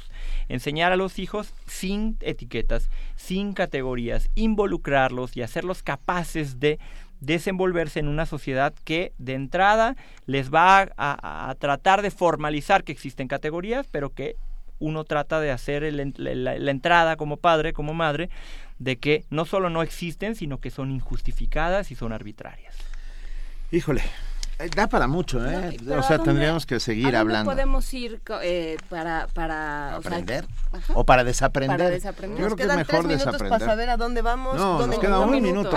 Tenemos muchas opciones. La primera de todas ellas yo creo que es informarnos. Hay que buscar información. Hay información. Yo creo que la más básica es la que está disponible. Hay organizaciones que trabajan, Hombres por la Equidad, está Gendes, están varias organizaciones que trabajan la agenda de género desde los varones. También hay organizaciones que trabajan derechos de las mujeres, ¿no? Las conocemos, Gire y Católicas por el derecho a decidir, en fin, otras que tienen otro catálogo de derechos para reivindicar, pero finalmente la primera aproximación yo diría, informémonos. La segunda yo creo que tiene que ser este asunto de revisión interna. Hagamos una revisión y seamos críticos, críticas frente a lo que estamos todos los días pensando y decidiendo. Y la tercera es esto de take action. Tomemos acción. Ya una vez que detectemos que tenemos ahí algo que está ahora sí que jodiendo la vida a las personas, hagamos algo en contra, hagamos acciones que afirmen la posición de las mujeres, que afirmen la posición de estas personas que histórica y estructuralmente han sido desempoderadas y se les ha quitado, digamos, el privilegio de ser personas como cualquier otra. Miguel, Miguel Moguel Valdés, licenciado en Derecho por la Autónoma de Yucatán, posgrado en Filosofía Social por el ITESO, maestro en Derechos Humanos y Democracia por Flaxo México, ven de nuevo pronto, ¿no? Creo Hablemos de mujeres que promueven el machismo. Nos han preguntado mucho y nos faltó ese tema. Claro. Sigamos platicando. Por supuesto, muchísimas gracias a ustedes por la invitación. Gracias a ti. Este, pues ya nos vamos. Con esto perdón, nos vamos. pero ya no sé, no sé si se dieron cuenta que el tiempo se va como el aire. Gracias, Hilda Salazar Ramírez, tomaremos en cuenta tu comentario. De verdad, muchas gracias. Gracias a todos, ya nos están diciendo que nos vayamos en este instante.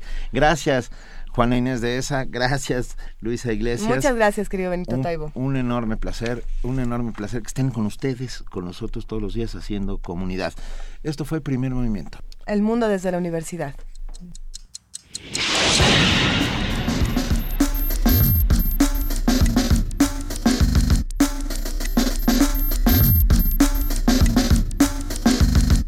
La Coordinación de Difusión Cultural de la UNAM y Radio UNAM presentaron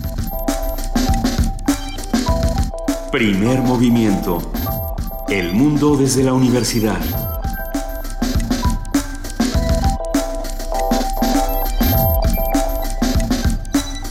Coordinación de invitados Amalia Fernández y Miriam Trejo. Redes sociales Vania Nuche. Operación técnica Arturo González. Producción Frida Saldívar, Francisco Ángeles, Tamara Quirós y Silvia Cruz Jiménez.